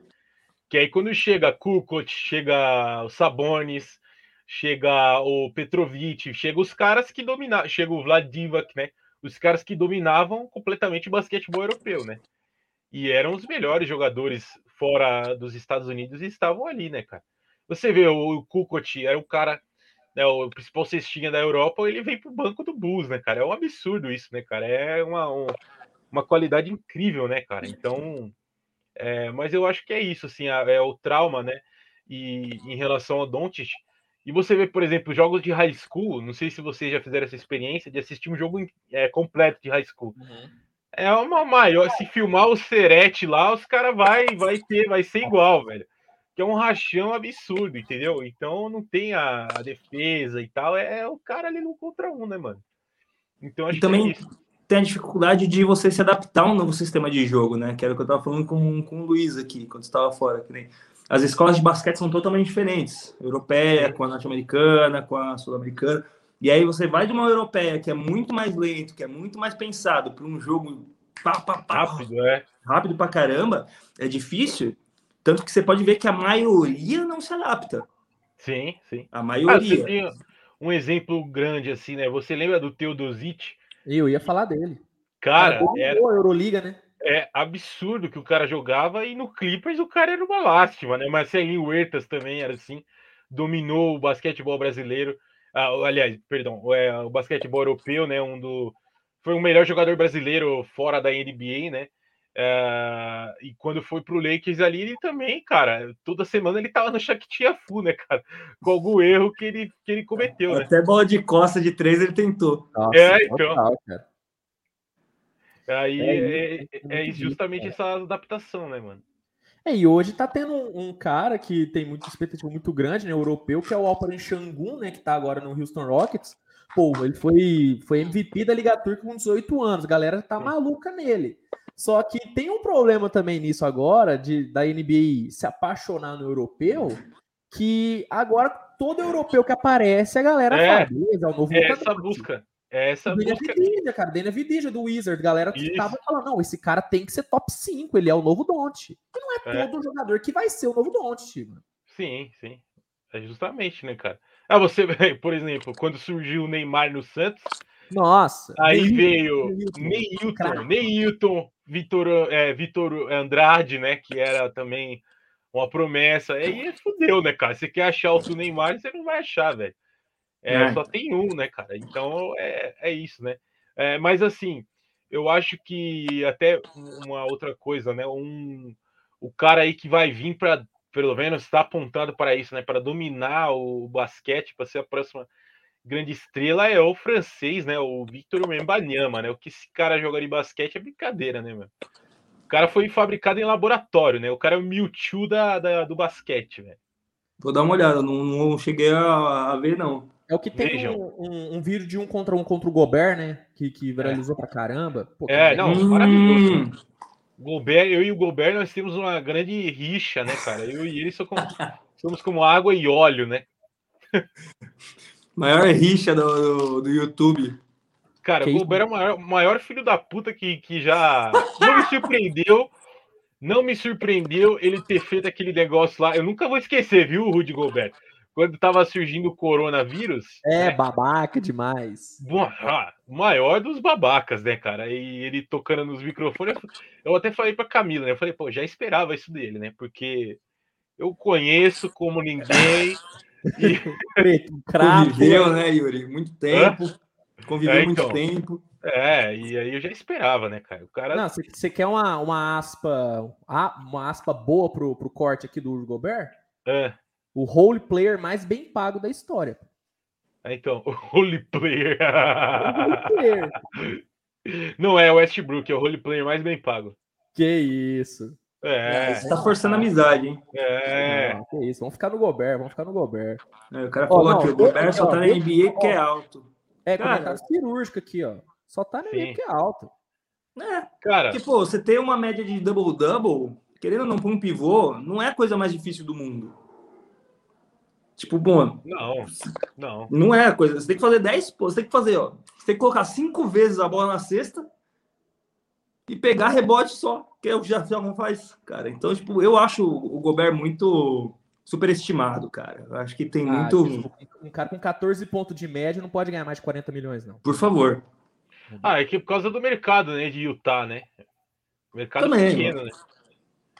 Mas, pô, você tem um elenco fenomenal lá no Utah Jazz e dá essa. Vai, essa... Eu tava pensando isso hoje, Rodrigo. É, cara, o, eu, Estou cravando aqui, se eu errar, eu, vocês podem me cobrar que eu vou, vou de uma ponta a outra na Paulista, pelado só com a camisa do Utah Jazz. É, mas assim, né? Com as bolas ao vento, uma coisa maravilhosa. Mas assim, é, o Utah Jazz vai ficar naquele limbo, né? Daquela franquia maravilhosa que ganha vários jogos na temporada regular, chega nos playoffs pipoca. Porque concordo. tem time pra ganhar, velho. Não, concordo plenamente. Foi o que eu via no passado. Eu vi os caras em primeira e falei, meu, não vai passar da primeira rodada. É, você só Por mais que seja um time bom, não é um time que convence. Tipo, como eu posso explicar? Você tem os caras ali, tipo, o Donovan Mitchell. Eu adoro o Donovan Mitchell, tá? Ele é um dos meus jogadores Monstro, favoritos da NBA. monstro. Mas ele, ele, não é, ele não consegue ser um cara tão consistente.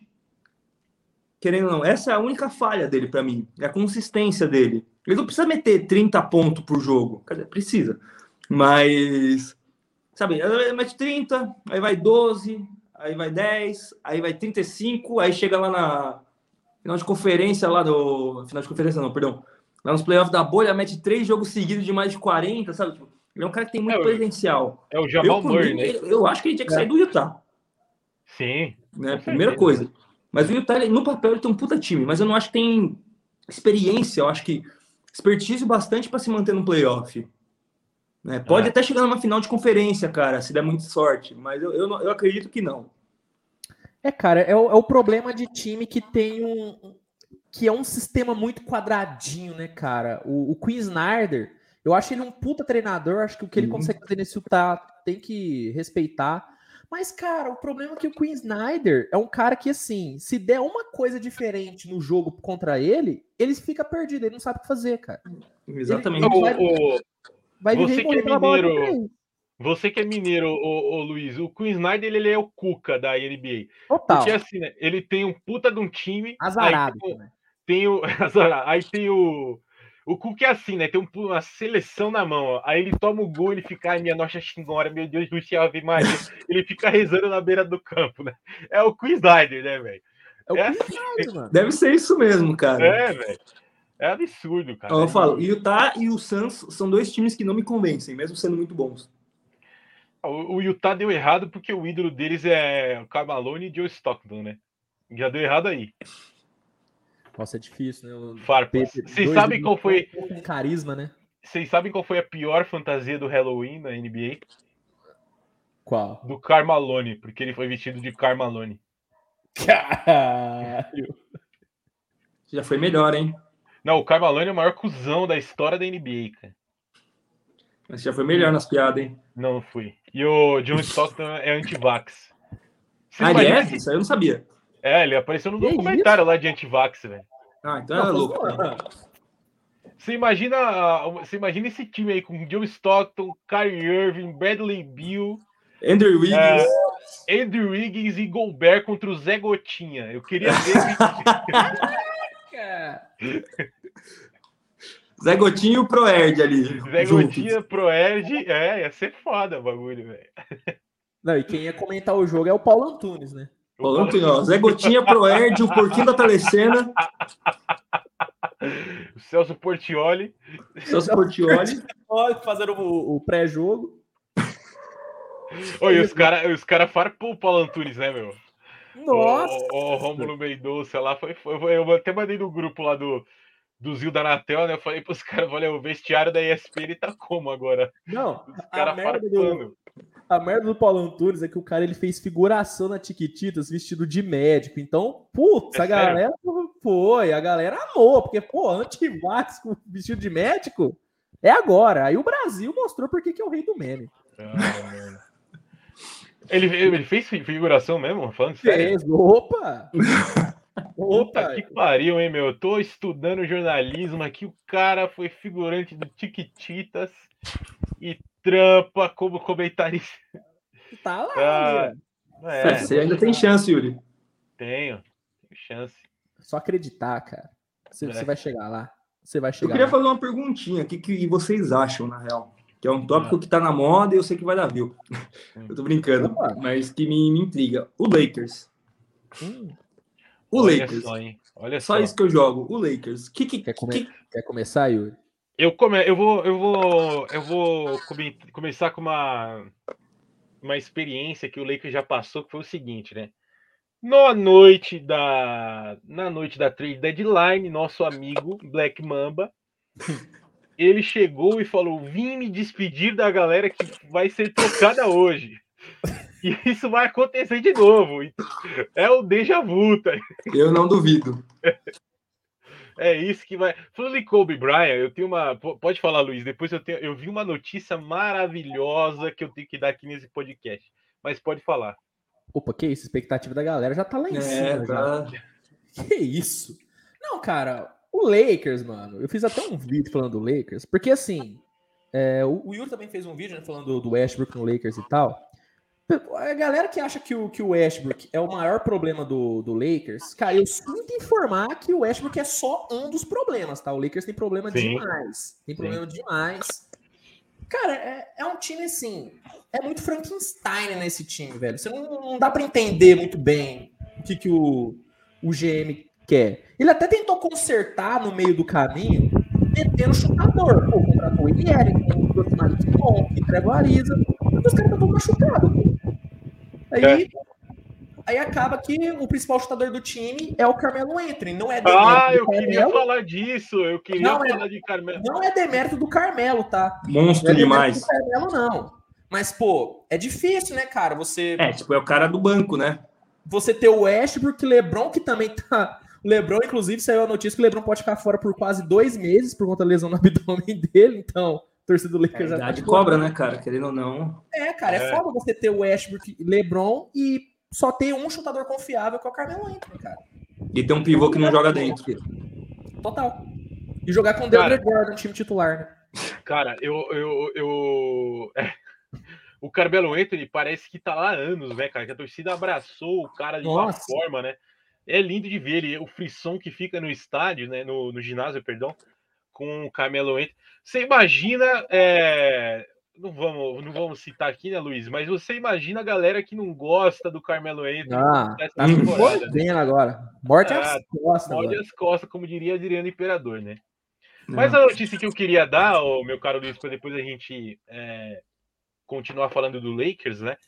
Uh, é o seguinte: lá nos Estados Unidos tem uma, uma, um grupo, né, que se denomina os QAnons, né?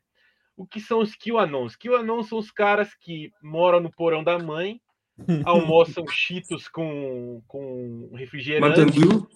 É, come manteiga frita e.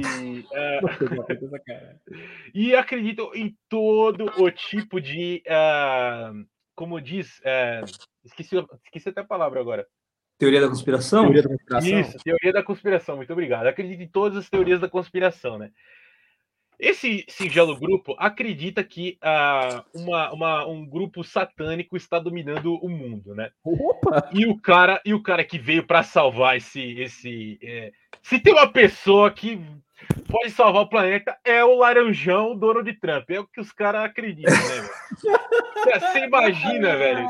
Você imagina o Donald Trump lutando contra o Pata Rachada, velho? Ia ser maravilhoso. É... Mas enfim.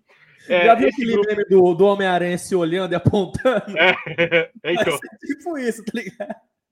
Cara, e aí esse grupo se reuniu em Dallas, nos Estados Unidos, porque eles acreditavam que é, naquele dia o John Kennedy e o Kobe Bryant iam ressuscitar, né? E aí, cara, mil, milhares de pessoas lá esperando o renascimento de John F. Kennedy. Por quê, meus caros senhores? O John F. Kennedy ia se candidatar à, à, à presidência dos Estados Unidos, à vice-presidência dos Estados Unidos com o Donald Trump na próxima eleição, né? Uh, sensacional. Mas aí ele não ressuscitou, né? Aí eu falei assim, se tem alguém que merecia ressuscitar, era o Kobe Bryant, né? O que eu ia ficar esperando também, mas... Sim. Enfim, essa é a notícia, né? mas assim, que aleatório vai ressuscitar o John Kennedy e o Kobe Bryant. Porque Kobe Bryant. Então, o Kobe Bryant vai ser o assessor. É, então, o Kobe Bryant é dos caras que lutava pela causa negra. Eu não sei por que, né, que colocaram ele no mesmo patamar ali que esses caras. Mas enfim, uh, era, era, era a, a notícia que eu queria dar, que eu fiquei impactadíssimo, né? Pela... Uma ótima. Deus. Se, se aparece no Facebook isso aí, eu fico maluco. Eu fico igual meu pai, jogo nos, nos grupos tudo. É, cara. E aí, os caras tudo com aquele bonezinho vermelho, né, cara? Do Make American Great Again, tá ligado? Então, cara, maravilhoso, né, velho? Não, mas Então, se acontece é também, incrível. esses caras zeraram a vida, né? Se acontece, fudeu. Só eles estavam certos. Então, não, você imagina o Kobe Bryant descendo do, de- e voltando pra terra, né? Ele sai do chão, sai do, do, do buraco, ele vê um monte de cara com, com aquele boné e ele fala: Não, vou voltar. Mata, tá? Aí olha pro Imagina lado, o tá Kobe John ressuscitando. Abraçando o Trump. É, Ressuscitando, vendo o Lakers do jeito que tá, ele fala, ixi, nossa, você imagina o Kobe ressuscita, ele vê o que o Westbrook tá jogando no Lakers, ele fala: Me mata, pelo amor de Deus. se enterra de novo. É, velho. Você tá maluco, velho. Mas voltando no Lakers, velho, cê- vocês acham que até o final da temporada o time conserta, mano? Não. Cara, é assim, né? é, a gente tá vendo um, déjà, vários déjà vus, né? Tivemos esse aí que eu falei do, do da galera que vai ser trocada, né? E também o déjà vu do que quando o LeBron reúne os parça, né? Não dá certo, velho. Ele não aprendeu isso ainda, né? Que, que reúne os parça. Teve aquele tima, timaço, né? No, no, O 2K, aquele Cleveland. time do Cleveland era imbatível, né? Mas na, na, na, na realidade não funcionou. E É aquele time que é bom né? pra você montar arte no Instagram falando, com todos no auge, esse time chegaria aonde? É. Exato. Eles estão é longe isso, do cara. auge. É o, o time que contém seis Hall da Fama, né? Futuro Hall da Fama. É, mas em Vario vai chegar a lugar nenhum, né, cara? Eu achava que ia dar. Eu, eu, na verdade, assim, eu achava que ia clicar muito Westbrook por conta do, do Frank Vogel, né? Que é o técnico fala, não, agora o Westbrook vai ter um técnico que vai fazer com que ele potencialize todas as suas habilidades, né? Mas o cara do. Sei lá o que acontece, velho. Eu Não sei, mano. Cara, eu, assim, fazendo analogia com o futebol aqui, cara, eu acho que o Frank Vogel é o Poquetino do, do Lakers, tá ligado? É, o Vogel é um cara. Defensivamente, eu gosto muito dele, tá? Defensivamente, eu acho que ele é um dos melhores da liga. Sempre montou boa defesa. Sim. Só que no ataque, velho, o Vogel ele é muito limitado, velho. Ele não sabe montar ataque de time. E quando você tem um ataque que tá o Westbrook coordenando, e, pô, a galera aqui do podcast sabe, eu sou fã do Westbrook, pô. O cara é o maior ídolo da minha, do time que eu torço. Mas não dá, velho. Não dá. Não dá pra você ter um treinador que confia só no que os caras conseguem fazer individualmente e você É. acreditar que esse time vai conseguir chegar. Eu ainda tenho uma leve esperança no Lakers, porque é muito cara bom pra você decidir um jogo, né? Pô, você chega Sim. no clutch time, você tem o LeBron, né? quando voltar de lesão, né? Que esse é o grande problema do Lakers, tá? O maior problema do Lakers é o É. LeBron ficar saudável. Sem o LeBron, esse time não chega a lugar nenhum. Sim, não. chegar no clutch, você tem o LeBron, você tem o Carmelo, que, pô, tá numa fase incrível e sempre foi um cara decisivo, tá? O Carmelo sempre foi um cara que na última bola Ele foi um clutch. responder, sempre foi clutch. O Uhum. Anthony Davis é um cara que, pô, na, na campanha do título foi importante demais na final. E tem o Westbrook, que, ok, já faz algum, pelo menos umas duas temporadas, que a gente não vê o Westbrook sendo decisivo. Mas, pô, se a gente for puxar o histórico do cara, pô, em várias situações ele decidiu muito jogo. Sim. Então, no momento Não, mas decisivo, me, ele me, me cita cinco situações que ele decidiu o jogo pra. Só foi pra encher uma mão, Luiz. Não, que isso, vamos lá. Contra o o Denver na final da temporada o regular de 2017. Tá, Não, a temporada inteira de 2017. Contra o É, Orlando Magic aquela no mesmo ano. passada. tá, mas e aí ganhou o quê? Não, não, mas aí você quer demais, que é o cara decidir. Dinheiro. Ah, dinheiro. Ó, ô, Luiz, eu vou te falar um negócio. O Westbrook comandando o ataque é como Não, um não dá. piloto de avião que tem medo de altura. Você entendeu? Não vai dar certo, irmão. Vai dar merda, mano. É, é, um, é um homem-bomba dirigindo um avião. Não, É. não- não dá. Não vai dar certo. Realmente Olha, essa. não dá, cara. essa cara, É. Não- o, o Westbrook é um. O Westbrook comandando o ataque é um, um padre subindo no balão. Você sabe que vai dar ruim, tá Sabe ligado? que vai dar merda. Sabe que vai dar Vai merda. dar merda, irmão. É, mano. Porque assim, se a gente, eh, puxa o histórico do Westbrook. Quando foi que a gente viu o Westbrook realmente sendo um cara impactante? Quando ele teve um outro cara do lado que meio que era a segurança do time. Sim. né? Quando teve o Paul George em nível de MVP, pô, o Westbrook ele teve uma boa temporada. Conseguiu levar o Oklahoma no, no playoff, óbvio, Mas foi então- desastroso. É, lá no O- Wizards ele tinha o Bradley Bill, né?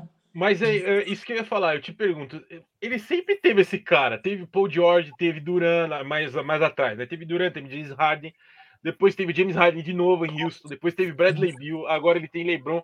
Outro detalhe, né? O Anthony Davis, cara, o cara não para saudável, né, irmão? Se, é. Ele jogando, ele parece aquela, aquele bichinho verde do Hotel Transilvânia, tá ligado? Totalmente soft, né? É, não sei, mas assim, cara, o Westbrook faz os triple-double, tudo tal, né? E eu fui cancelado na rede social do Passarinho quando eu falei isso, mas é, o, quão, o quão impactante é esses números, cara? Vai, isso vai te, te ganhar, vai te, te dar o quê de, de títulos, cara? É complicado, velho, você falar que só o cara ter triple-double vai, vai gerar título. É uma. Assim, falar que nunca foi impactante isso. Talvez. Não, não, nunca foi. Ah, nunca foi. Sei, porque, por exemplo, o, o Westbrook conseguiu chegar na, na final com o Oklahoma, né? Uma vez só, ok, foi só uma vez. Não, e... mas aí, pelo amor de Deus, né, cara? Tinha Duran e James Harden, Derek Fisher e Baca. Se não chega na final. Ah, não sei, aquele time era muito desacreditado, porque era um time muito novo, né? É, não, isso é verdade. Era os 2000, meninos da vila, né? 2016, por exemplo, o time era ficou o uma vitória. Caiu por conta do Curve naquele ano que tava absurdo. Sim, então, sim. deu para chegar. Mas, não, mas precisa de muita questão... coisa ao redor para dar certo o Westbrook num time para levar esse Mas a questão é, ele tava nessa, essa até uma pergunta legal. Ele tava nessa pegada de triple double aí, 2016?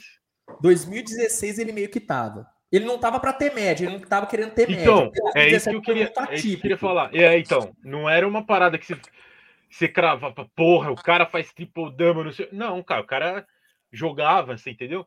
É isso que eu queria falar. E será, será do... que hoje ele ainda tá nessa pira de forçar o triple double? Você acha que ele tá forçando ainda? Porra, demais. Principalmente sem LeBron, né, cara? Ele quer, ele quer se provar, né, cara? Ele quer mostrar que ele ainda, ainda mais num time cheio de estrela, bate muito ego, né? Eu acho que tá acontecendo com o Lakers um pouco do que a gente achou que ia acontecer com o Brooklyn Nets, né? De muita estrela, que não vai ter bola para todo mundo. No Brooklyn Nets teve, no Lakers não tá tendo. É, mas eu acho que a montagem do elenco, né, o, o digo, por exemplo, né, o, o, o, até o Marquinhos falou isso sabiamente, né, que, por exemplo, no, no Miami Heat, lá se a gente voltar do LeBron, do Nate Chris Bosh, cada um jogava numa posição, Sim. né? O Brooklyn Nets também, você tem um cara armador, você tem um dois, um, um, um eles podem se inverter, né, o James Harden e o Irving, tem um Duran. No Lakers, mano, o, o Westbrook é meio que o LeBron, né, velho? É igual. Aí o Anthony Davis também. O Anthony Davis também, é, exato. E o Carmelo também. E o Carmelo também, exato. Exato. É, não tem jogador versátil, né? Nenhum deles é versátil. Não, o mais versátil é, né? tipo, é, quando é o, o LeBron. né? Total. Total, que tá machucado também. então, é, então. É, cara, o a montagem do elenco do Lakers, para mim, cara, foi, foi errada. Tipo assim, é, eu acho legal pra caramba ver esses caras jogando juntos, tá? Eu acho legal pra caramba. É, pô, todo mundo queria ver o Carmelo jogando com o LeBron. Sim. Eu queria muito ver isso. Mas, velho, o, o Ashbrook. É, é, duro dizer isso, né? Porque, pô, tirando agora o, o, o isso? Yuri? Yuri tá sensacional.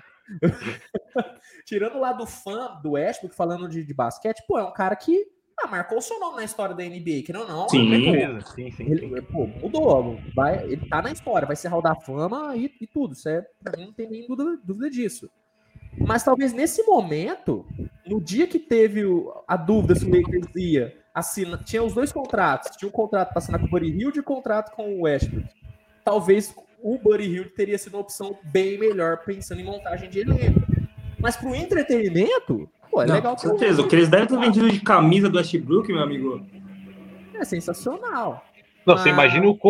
Foi os Kianon que compraram a camisa do Westbrook, velho. Você gasta 500 reais numa camisa do Westbrook? Luiz gasta. Eu não, mas tô falando nos Estados Unidos, né, pô? Você compra, você tá falando no Brasil, não compro nem camisa de que eu gosto.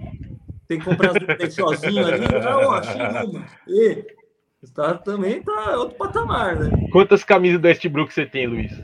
Pô, eu tenho duas só, cara. Uma do Oklahoma e uma do, do Rockets. ah, então tá suave. Eu sou um cara conservador, eu sou um cara conservador, tá. entendeu? Justo. É que, tem, é que tem a maldição de todo jogador que eu compro camisa, ele, ele troca no, outro ano, né? Eu tenho do eu tenho, eu tenho do Isaiah Thomas do Celtics, no outro ano ele foi trocado. Aí eu tinha do Kyrie Irving e falei, ah, esse aqui é o imutável, né? Ele não vai sair. Kyrie virou Nossa. Aí... Você sabe que eu tenho uma do Westbrook também, né? Não, que Aí, isso? Ó. É uma blasfêmia você tá do Russell Westbrook. Mentira, o Yuri só tem a camisa do Antetokounmpo e do Kemba Walker. Não, é, tá bom. É só as que você usa, pelo menos. Eu tenho Enfim. mais, é que eu, é que eu engordei. Aí não serve. Mas sabe uma parada que eu acho que tá rolando nesse Lakers, mano? É o que a gente tá falando antes do treinador que, que comanda o vestiário, mano. Quer ver, por exemplo, no Nets, tem o Steve Nash, que beleza, a gente tá muito de longe, a gente não consegue saber muito bem como que é, mas o Steve Nash parece ser meio Renato Gaúcho, o cara é boleirão, o cara é da galera, o cara sabe todo mundo. Quando É, o eu- LeBron jogou no, no Heat, o Eric Spoelstra parece ser um cara que lida bem com o vestiário, as estrelas gostam dele. O Frank Vogel não parece ser muito esse cara, né? Até porque é o Lebron que manda no time, né? É o É, Lebron então, que é o técnico do Westbrook. Quer falar? Não é o Quando você tem LeBron James, ele é o técnico, né? É O, o, o cara que tá lá de técnico, ele só segura a prancheta, né? Total. Sabe o que, que ia dar certo nesse Lakers? Demite o Vogel e contrata o Tyron Lu. Aí o time vai ser campeão, velho. Nossa, maravilhoso. O Ty- Tyron Lue é é o cara certo pra esse, pra esse Lakers. Nossa, é o cara da função, né, velho? Ou contrata o. Gil o que era- Cebola. O o Luke Walton, Luke Walton era legal. O Luke Walton só, Nossa, não. só, assinava a escalação Luke que o LeBron Walton. Luke Walton não dá, mano. É, Chama o Jason Kidd. aquele cara que o Lebron sempre levava, que ele era bancaço, velho. Que virou Ah, o- GM agora. O que tava no, no Knicks também, né? Que era assistente no Knicks, se eu não me engano. Não, ele tá no Phoenix, mano. Esqueci o nome dele, velho. Cara, deixa eu ver se eu pesquiso aqui pra falar direito. É, falando em, em- em Phoenix, pô, o Monk Williams nesse Lakers seria bom, né? Boleirão, Pô. cara do grupo. James Jones é o cara. Jones. James Jones. James É o cara Jones. certo pra esse trampo aí, é o muito, James Jones. muito bom. Monstro É, demais. o Lakers é complicado, mano. Eu, eu não sei. O Lakers eu sabia que ele ia patinar no regular, viu? Eu não espero nada do Lakers na regular, sinceramente. É, mas no playoffs que é o bagulho, né? Se chegar no playoffs aí é Então, muito esperir, cara. Playoffs, o pra- o negócio é pessoal acha que não, mas é outro campeonato. É, é verdade. Pra mim, se o Lakers chega saudável no playoff, pra mim, para mim, automaticamente vira um dos dois, três favoritos no Oeste. Certeza. Hoje Também chega não é saudável, difícil pra mim. Mas se chegar saudável no playoff, aí é outra parada. O Lakers é o, é o consolidado do Valdívia. Exatamente. O Valdívia está para o Lakers. Nossa, mano. Você imagina o plano de saúde dos caras do Lakers, tá ficando caro, né? Estão envelhecendo. Nossa. É, então, cara, é Tá foda, maluco, velho. velho. Você tá maluco, você tá maluco. Mas sei lá, velho. É, é difícil, né, cara? Porque eu. É que é foda falar isso, mas, pô, a torcida do Lakers é, é- precisa de muito pouco pra torcida empolgar, né? Ah, Pô, pô, uma vitória na prorrogação contra o Charlotte Hornets, né, cara? É o suficiente pra torcida do Lakers ficar maluca. Não sei ganhou um jogo, um jogo de, de É. vantagem, cara. Ganhou duas do Houston, falou, o campeão chegou, entendeu? É, é duro. Ah, mas o torcedor sempre, sempre leva, né? Sempre tem esse, esse lado, né? Cara, quando a gente, por exemplo, o Knicks ganhou o primeiro jogo lá contra a Boston, Não, eu falei, fudeu, cara, o campeão fudeu. voltou, velho. Fudeu. O campeão renasceu de uma forma incrível. E outra coisa, é. Que eu, o, o, o- eu, eu falei hoje no vídeo, né? Que eu sou palmeirense, mas eu tenho talvez um pouco de Corinthians dentro de mim, com o sentimento que é se não sofre, não é Knicks, né, irmão? Porque, minha Nossa Senhora, velho. Que, que o time. O time. Ontem quase perde do Philadelphia, Philadelphia sem bid, sem, sem todo mundo. Tomou um apavoro no final. O Doc Tomou. Rivers é brincadeira. O que o, Do- o que o Doc Rivers tá fazendo naquele, nesse Sixers dessa temporada é brincadeira. O que ele tá tirando desses caras? Ah, o Doc Rivers é o Renato Gaúcho, né? Ele é o, Não. ele é o Renato Gaúcho. Não, essa temporada você é o maior defensor do Doc Rivers, hein? Não vou falar mal desse homem em nenhum momento. Eu acho ele péssimo. Eu tava só esperando aqui. Eu acho ele muito ruim, cara. Você acha ele muito ruim, velho? Muito ruim. Ele é o Renato Gaúcho. Cara, não sei, velho. Eu acho que ele, ele tem coisa ali. Montando defesa, pra mim, ele é um dos melhores, hein? Pô, na moral, se, se o Doc Rivers vê areia, uma bola e uma, uma água de coco, ele joga futebol ali, velho.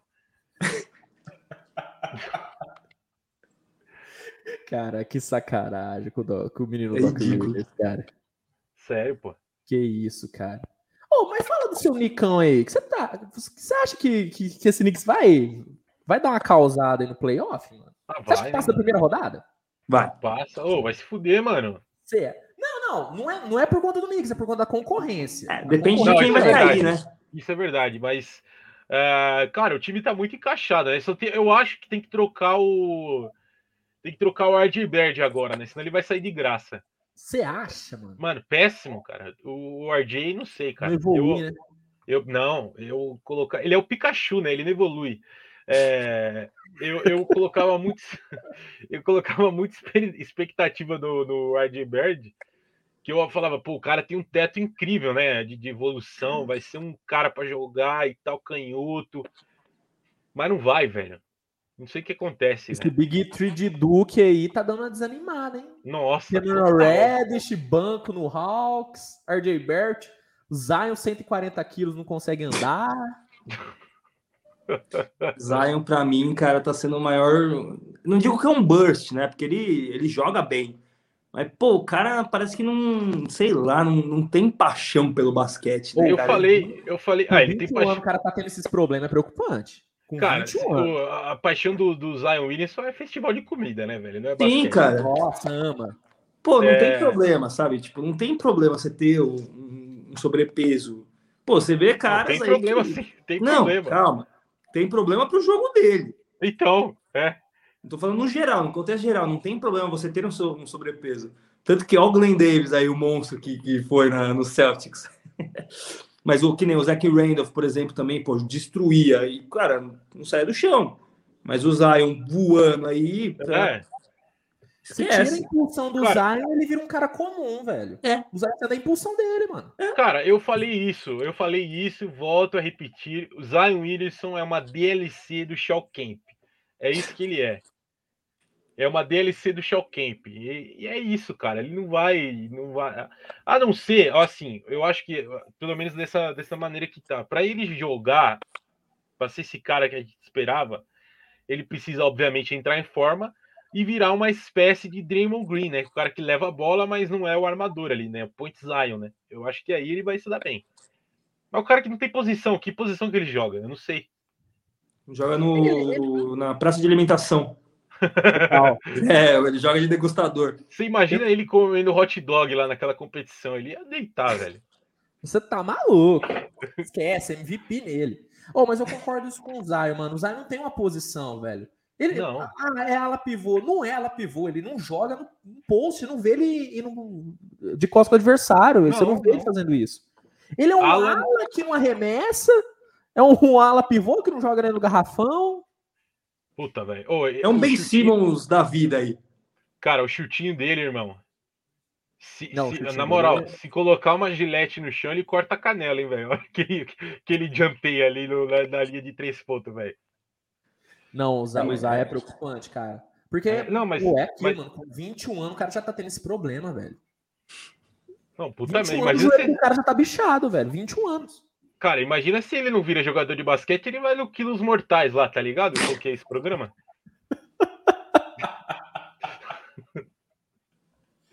É sério, caralho. Não tô zoando, não, velho. Putz, cara. Esse coitado do menino Zion, velho. É, que tá ruim também, né? Ganhando seus milhões lá e a gente É. aqui ralando. É, mas, pô, mas ai- ainda não pegou É. o segundo contrato, hein? Ainda não tem Então, mais. é. Não É, vacila, não mas já tem o contrato com a Jordan. Vai ver, hein? Mano, na hype que é esse moleque aí, desculpa. é, ele, ele- não Cara. que, eu acho ele superesti- superestimado também. Eu não Sabe o que acho eu ele achei que tinha que fazer, velho? Sabe o que eu achei que tinha que fazer? Na moral, falando sério agora, velho. Ele tinha que aposentar e virar streamer. Ele ia ganhar dinheiro pra caralho, velho. Puta, é mesmo, velho. Nossa, velho, ele ia brilhar, mano. É que o Ele ia foda é, que é, comer. é triste, né? Porque é, é da hora ver ele jogar, mas são raras É. as oportunidades que você tem de ver ele jogar. Então, exatamente. Cara, ele ia poder comer pra caralho. Ele fechava uma parceria com o KFC, tá ligado? Ia ser foda, Uh, mano. Gaules. O Gaules. faz, velho. faz igual. Você o Neymar tá fazendo isso aí. O Neymar tá louquinho pra aposentar o futebol. Nossa senhora. Né, Mas só aí o, o Neymar Neymar tá vira, vira embaixador da Griguzi, né? Ele vira embaixador da Heineken, do bagulho assim. É, vocês viram, falando em Gaules, vocês viram que o Gaules foi excluído Não. da Twitch? Não, isso é ridículo, cara. O que Foi o quê? Excluído da. Twitch. Porque tá transmitindo o jogo da NBA que ele tem o direito. Não, isso foi bizarro, cara. Isso foi Mas bizarro. voltou já o canal dele? Não, acho que é. Bom, acho que é duas semanas. Mano, não, não faz sentido. Não faz O estagiário da Twitch tava maluco. nossa, Nossa, vai tomar um tava- processo, meu amigo. Aham. Nossa. Nossa, mano. é que o Gaules parece ser muito gente boa. Eu não sei se ele vai tretar com o Ah, não, mas não dele, né? Mas, Provavelmente da, dos assessores da NBA, talvez, porque, pô, é dinheiro que você perde, que você tá investindo, né? Sim. Total. Porra. Você não tá deixando ele lá de graça, de ah, porque eu sou gente boa. Não, você quer chegar em mais massas.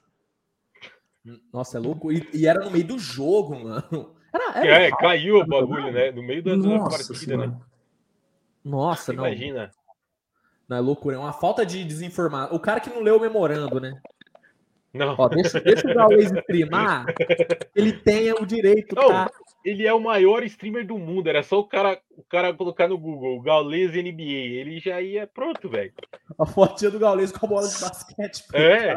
Mano, como assim, velho? Nossa, realmente é, é- não- faz nenhum Bizarro, velho. Não faz nenhum sentido. Mas você, Rodrigo, o que você acha desse Nicão aí do Yurão, velho? Puta, Cara, eu comecei, cara iludido aí. Te falo que desde a temporada passada eu comecei a, a gostar bastante do Knicks, cara. E o Yuri sempre mexeu o saco falando desse Knicks, eu sempre achei um time merda. E tava sendo Mas mesmo. era, mas era. Era um time merda. Que era. Só que, tipo, temporada passada começou a se provar, né? Tudo graças ao excelentíssimo monstro chamado Julius Randle. Que o que esse cara joga é absurdo. E ele consegue. E não é só questão de pontuar, né? Ele consegue trazer a galera do time junto. É, é uma equipe bem entrosada, né? Mesmo que tenha pouco tempo. E é legal de ver, tá muito bem encaixado, cada um na sua posição. E, cara, eu te falo que agora, é, para mim, é um dos times mais hypados, assim, da, da NBA, né? Porque quando você sai da lama, é muito legal, né? Você vê o carinho que o povo tá dando pro Bulls agora. Pô, claro, É. tá com um super, super time no papel. Se você for ver o elenco aprofundamente, pô, você tem um DeRozan, que é um puta cara que joga bem, mas não, não tava nos seus melhores dias lá no San Antonio. Pô, você achou no Chicago. Já tem um Zach Lavine que, meu, puta, pra mim é um dos melhores pontuadores da, da atualidade. Tá? Não tô falando que é melhor que ninguém, mas pra mim é um dos melhores pontuadores, tá? Não jogadores no geral, pontuadores. Você tem um Caruso ali que já tava na hype do Lakers, que a galera já adora, então você já traz mais público. Pô, ele joga, tá jogando melhor ainda agora, tá com a defesa mais forte ainda. de perímetro da liga. Você tem o Vucevic ali, que, pô, ele é um cara presente no garrafão, jogava demais lá no Orlando. Cara, pô, é, você tem um cara para uma sexta, para segunda unidade, você tem quatro caras bons de titular. E o Lonzo também, né, pô? Não posso esquecer do Lonzo, que evoluiu estrondosamente, tá metendo bola pra caralho agora. Então você tem uma equipe muito bem formada, cara, que você consegue ter duas unidades se você mesclar esses caras. Pô. Sim. E o mais legal é ver como isso se formou, né? Tipo, mudando um pouquinho do, do Knicks pro, pro Bulls, né? Que os dois times são iguais. Eles começaram a ter um cara ali, pô, legal, que no Knicks foi o caso do Julius Randle, e aí começou um outro cara a se desenvolver, eles falaram, não, ó, tem, tem coisa aí, vamos mexer. O Bulls foi a mesma coisa, deu aquelas trocas loucas lá do Orlando que tacou foda-se e foi pro pras pick de draft. Aí pegou o Vucevic, falou, meu, dá pra... Aí começou a ganhar uns joguinhos, falou, opa, vamos ver. É. Aí viu, os caras foram muito ligeiros, cara. Ô, desculpa, quem pensaria no DeRozan lá no Suns, no, Uhum. perdão, no Spurs? Eu não pensaria, porque você acaba caindo no esquecimento. Porque, pô, já Sim. não é um, um- um público que te dá mídia. Mas ele sempre foi monstro. Você vê os stats dele do ano passado foram ótimos. Sim, E ele é sim. muito consistente, cara. Então, tipo, aí conseguiu trazer um Lonzo. Pô, aí os caras falaram, foda-se, vamos pra cima. Ah, é igual o Knicks com o Kemba Walker, né? Tava Sim, no justamente. ali. É, essa, pô, já estamos precisando de alguém. Por que, que a gente não pega um cara que tá em baixa, mas que a gente sabe que pode produzir? Foi É. o Kemba Walker. É. Foi justamente isso, pô. O Kemba Walker Cara, joga mas eu muito acho bem. que o, o erro do, do Bulls e do. Mais do Knicks, né? Do que do Bulls, mas era. O Knicks estava numa, numa desde os anos 2000 de falar assim: a gente precisa de uma estrela para vender ingresso e chamar de nossa, né? É, E foi tentando com vários caras, com o Stephen Marbury, com o Alan Houston, com Carmelo Carmelo. Anthony, e, e não, só que acaba não montando um time, né, cara? Então aí a hora que parou de, de fazer isso, e é o que você falou, né, Rodrigo? Tipo, a hora que viu, ó, a gente tem um cara aqui, tem um, um- tem o Emmanuel Quickly que foi muito bem, sim. tem uns outros caras, o Ners Noel que tava num limbo absurdo também, foi bem. Falou, pô, a gente pode montar um elenco aqui, né? Foi igual o Bulls, né? sim. Também a hora, a hora que passou meio a, a hype ali, né? Do, do, do Paulo Henrique Gans, ou quer dizer, do, do Derrick Rose. Opa! É... Aí o time acabou sendo montado, né, mano? Bom, e ainda mais tra também trazer o Derrick Rose, né? Pô, como posso esquecer do maior aço de todos os tempos, o Derrick Rose, trazer ele pro Knicks. E, cara, tipo, por mais que ele não seja um jogador titular, mas ele vem muito bem na segunda unidade. Ele é um puta armador. Não Sim, pode é tirar esse mérito dele, né, cara? A gente sabe que, pô, eu, eu sou suspeito de falar, né? Que eu gosto pouco dele. Nem chorei quando ele fez lá 40 pontos no Minnesota. Nossa, tipo, é legal de tá ver. Louco. E sabe, ele é um jogador que ele tem potencial, só que a gente vê que o, o foco dele mudou. Ele não quer ser o cara do time. Ele quer ganhar. Ele quer ser um cara que os caras olham e falam, porra, da hora, cara. Ele, quando ele entra, faz a diferença. E é isso, ele não quer ser um franchise player mais. Ele nem tem capacidade mais pra isso, vamos ser sinceros. Já tá velho, duas lesões fodas. Mas, pô, ele continua mantendo um padrão de jogo fenomenal. E isso ajuda pra caralho o Knicks. Porque você tem o Kemba Walker na primeira unidade, que não é o maior playmaker do mundo, mas cumpre sua função muito bem. E depois Sim. você vem com o Derrick Rose. Se um tá mal, o outro entra, entendeu? Você tem uma, um equilíbrio muito bom. Não, e a segunda unidade, né, cara, com o, o, o Derrick, com o Derrick Rose, o Obi Topping tá jogando. O cara muito inflama, bem. né, velho? Parece o Denilson Show, cara. O cara inflama a torcida é, o Obitop, o Nurse Snow também vem muito bem do banco. Então tem o Alec Burks, né? Que ele Alec mata Burks, a bola. Muito, muito, bom o time, cara. É, cara, eu falo, para mim, o, o, o, único problema do Knicks é a concorrência. O time é bom pra caramba. Sim. Tom Thibodeau é muito bom. É, eu, tenho, eu tenho dúvida com o Kemba Walker, cara. Vou ser bem sincero que eu tenho algumas dúvidas com o Kemba, porque tem muita situação de jogo que ele some. Some. Sim, não, isso é verdade. Ele some. Você não vê. Mas já é esperado já. E aí é o que eu penso de, putz, será que colocar o Derrick Rose titular não é uma boa? Mas é como é que põe o Kemba no banco, né? Como é que não é, não, mas, o, mas se você vê os jogos do Knicks, Luiz, quando o Kemba, várias e várias vezes no, no, no final da partida, se o Kemba tá mal, ele fica no banco, mano. É. Ele joga o Rose. Então tá é por isso. Não tem que ter essa de estrelismo, né, cara? É. Quer ganhar, quer ser um time para competir, ó, o cara passando dando grau aqui. Quer um time para competir, você tem que, tipo, o Knicks já não é um time que tá na como posso dizer, num patamar gigantesco agora. Eles estão se reconstruindo, eles estão fazendo o nome deles novamente. E não, se tá você. faz 20 anos, né, mano? Não, não. Agora, tô falando efetivamente, falando. Desde o Patrick Não tentativa. Ah, que eles estão reconstruindo porque a partir do momento que você, você chega num playoff no passado, isso já é uma reconstrução, cara. Sim, isso é verdade. Deus bem sincero, é, ninguém esperava que isso ia passar, mas porra. O último playoff foi 2013, né, mano? Exatamente. Quando pô. teve um time minimamente decente, o Knicks chegou, né? É. Quando o Carmelo foi cestinha da NBA e tal. Quando o Iman Champa, com os caras ali, Tyson Chandler. Sim, entendeu? E, pô, é, é... Né? E, e... O Jerry Smith estava nesse time, né? Tava. Monstro demais. Você quer a escalação do time ou não? Oh, por favor. Porra, esse time aí era maravilhoso, né, mano? Gigantesco. Era Carmelo Anthony, Carmelo Anthony, Carmelo. Nossa, respeito de Jar Smith, viu? Não, é, então. É, era... Um dos jogadores mais subestimados da história da NBA. Você acha mesmo, mano? Não, eu acho. Não, eu, pô, não sei. Eu acho. Jar... não, não, não digo que ele era um, um top de linha, mas eu acho que ele era muito subestimado. Ah, virou jogador de golfe, né, velho? Não, agora Tô falando no ápice dele lá, cara, ele era muito subestimado. Claro que, pô, você vem no Lakers ali, você não vai esperar muito dele. Você vai no... Mas, pô, na época do Knicks ele já mandava muito, na época do Denver ele destruía. Vixe, eu sou, eu sou suspeito de falar que eu sou fã do cara, né? Então. É, o Jerry Smith, ele, ele, ele, ele, sempre foi um jogador interessante, né? Nos últimos quatro anos, assim, que ele parou de contribuir ah, total com qualquer time. Ah, Mas... só quis preocupar com droga, né? É, total. Ele tava muito ocupado, né? Tava, tava digamos que ele estava viajando demais, né? Ah, de ocupação. É, pô. Mas pra mim, o, o, único problema do, do Knicks mesmo é a concorrência, cara. Porque se a gente for ver, putz, no leste, mano, o Knicks pode pegar na primeira rodada, pode pegar o Miami, daí vai ser um jogo bom pra caramba. São dois times que eu gosto, mas eu acho que o Miami ainda é Fácil. é favorito. Fácil. Ainda é favorito. Tyler Hero voando vindo do banco, o Jimmy Butler muito bem. Tyler Hero MIP. Então é um time muito bom. Pô, pensando que o Bucks tá perdendo muito jogo nesse começo, o Bucks pode acabar pegando o Knicks na primeira rodada. Daí também é outro Nossa, jogo. Nossa, vai ser uma delícia se a gente eliminar o Bucks, hein, velho? Que isso. Nossa, ia ser lindo também.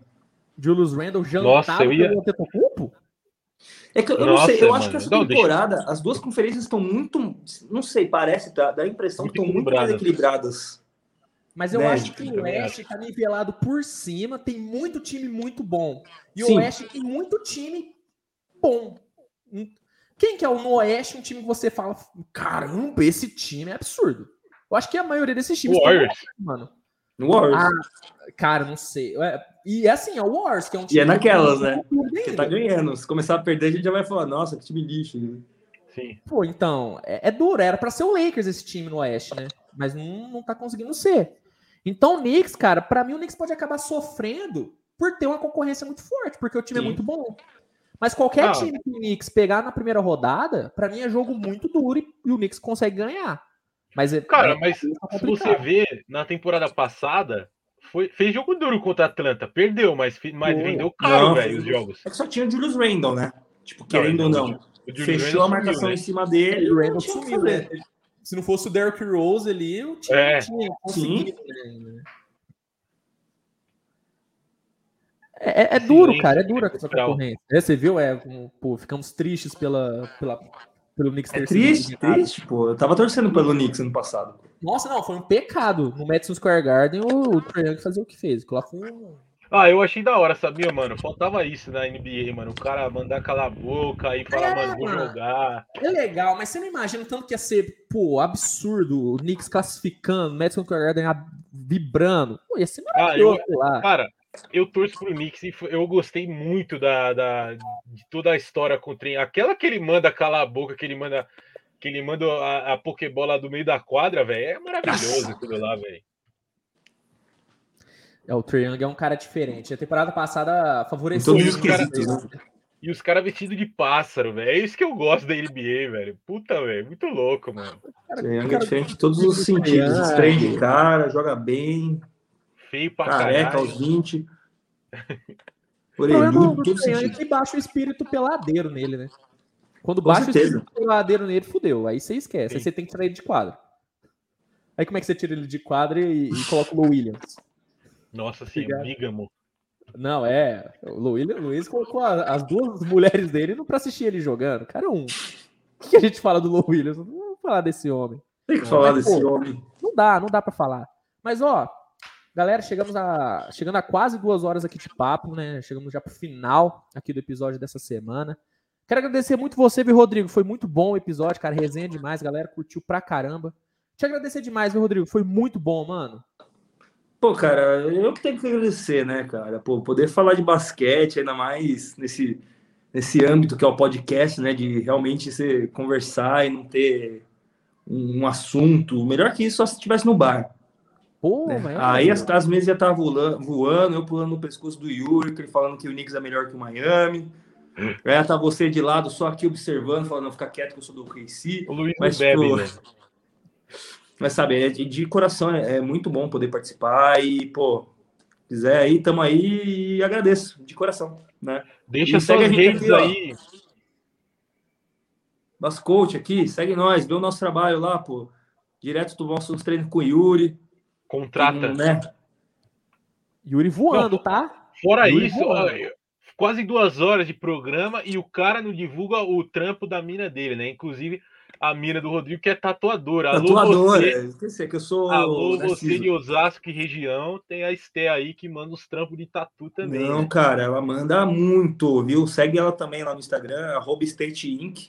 State Inc. Então, depois eu, eu mando lá, mas, pô, cara, de verdade, eu tenho muito a agradecer por vocês e te dar, me dar essa chance aqui de poder pô, falar do que eu gosto, né? Que é basquete. Pô, sensacional, Rodrigo. A gente que agradece. Imagina quando for, você imagina quando for um episódio de maconha. Então aí o Rodrigo vai. Nossa, vai brilhar, cara. Brincadeira. Brincadeira. Tô zoando, que sacanagem. Isso, cara, cara ó, episódio, ó, episódio. cerveja, de cerveja eu mando bem. Ó, o episódio perfeito é, é, é, isso aí pro Rodrigo e o Luiz com cerveja, né? O cara não, o cara não bebe, o Rodrigo não é gosta nada, de droga. Ó, perfeito. É você com X-Bacon, eu com uma, com uma breja aqui, o Luizão com queijo Minas ali, um queijo. aí é... choque cultural maravilhoso. É. Mas, ó, todas as redes sociais do Rodrigo vão estar aqui na descrição, tá? Segue ele lá no Instagram. Também segue a gente também, viu? As minhas redes sociais vão estar aqui, do Yuri também, do Timeout. Se inscreve aí no canal se você não for inscrito, tá? Yuri, você quer soltar o spoiler de quem vai estar aqui na semana que vem ou você quer segurar aí pra galera? Ah, não, eu vou toda semana eu vou anunciar aqui nosso próximo convidado, né? Estaremos com o Frederico, o cara que chama Frederico é um puta de um bolsominion, zoeira, brincadeira. Estaremos com o Frederico Marques, o... Vulgo Kiko. camisa polo já. É, não, porra, o cara, o cara é Frederico e é coach financeiro. Aí fudeu, né, velho? Apertou 1 e 7 confirma na urna. Mas enfim. Estaremos com, o Frederico. Na mão, apertou arma. Estaremos com o Fred Marques, meu parceiro diretamente de Florianópolis, que é o consultor financeiro, tô, tô zoando. Não é Bolsonaro, é um consultor financeiro e fã de NBA, cara. Fiquei na casa, tive a oportunidade de ficar na casa do Fred, comi pra caralho, e é isso, velho. Agora tem que retribuir trazendo ele no podcast. Obviamente. que retribuição maravilhosa, hein? Sensacional. Mas é, é. isso, gente. Muito obrigado para a, a, todos vocês que estiveram aqui com a gente. Se, vocês que só ouviram o episódio, né? Se você tá no Spotify, no Deezer, inclusive você que quer ouvir lavando aquela loucinha, né? É, jogando, um, jogando um videogamezinho também, pô, vai lá no Spotify, estamos no Deezer, Google Podcast, todas as plataformas, vai estar tá tudo aqui na descrição. E é isso, pessoal. Semana que vem estaremos aqui de volta. Estarei com meu parceiro Yuri Fonseca novamente. Acompanhe o trabalho do Rodrigo, vai estar na descrição. Muito é conteúdo produzido no Instagram. E é isso, gente. Muito obrigado a todo mundo. grande abraço para vocês e até semana que vem, galera. Até. Tchau. tchau. Valeu.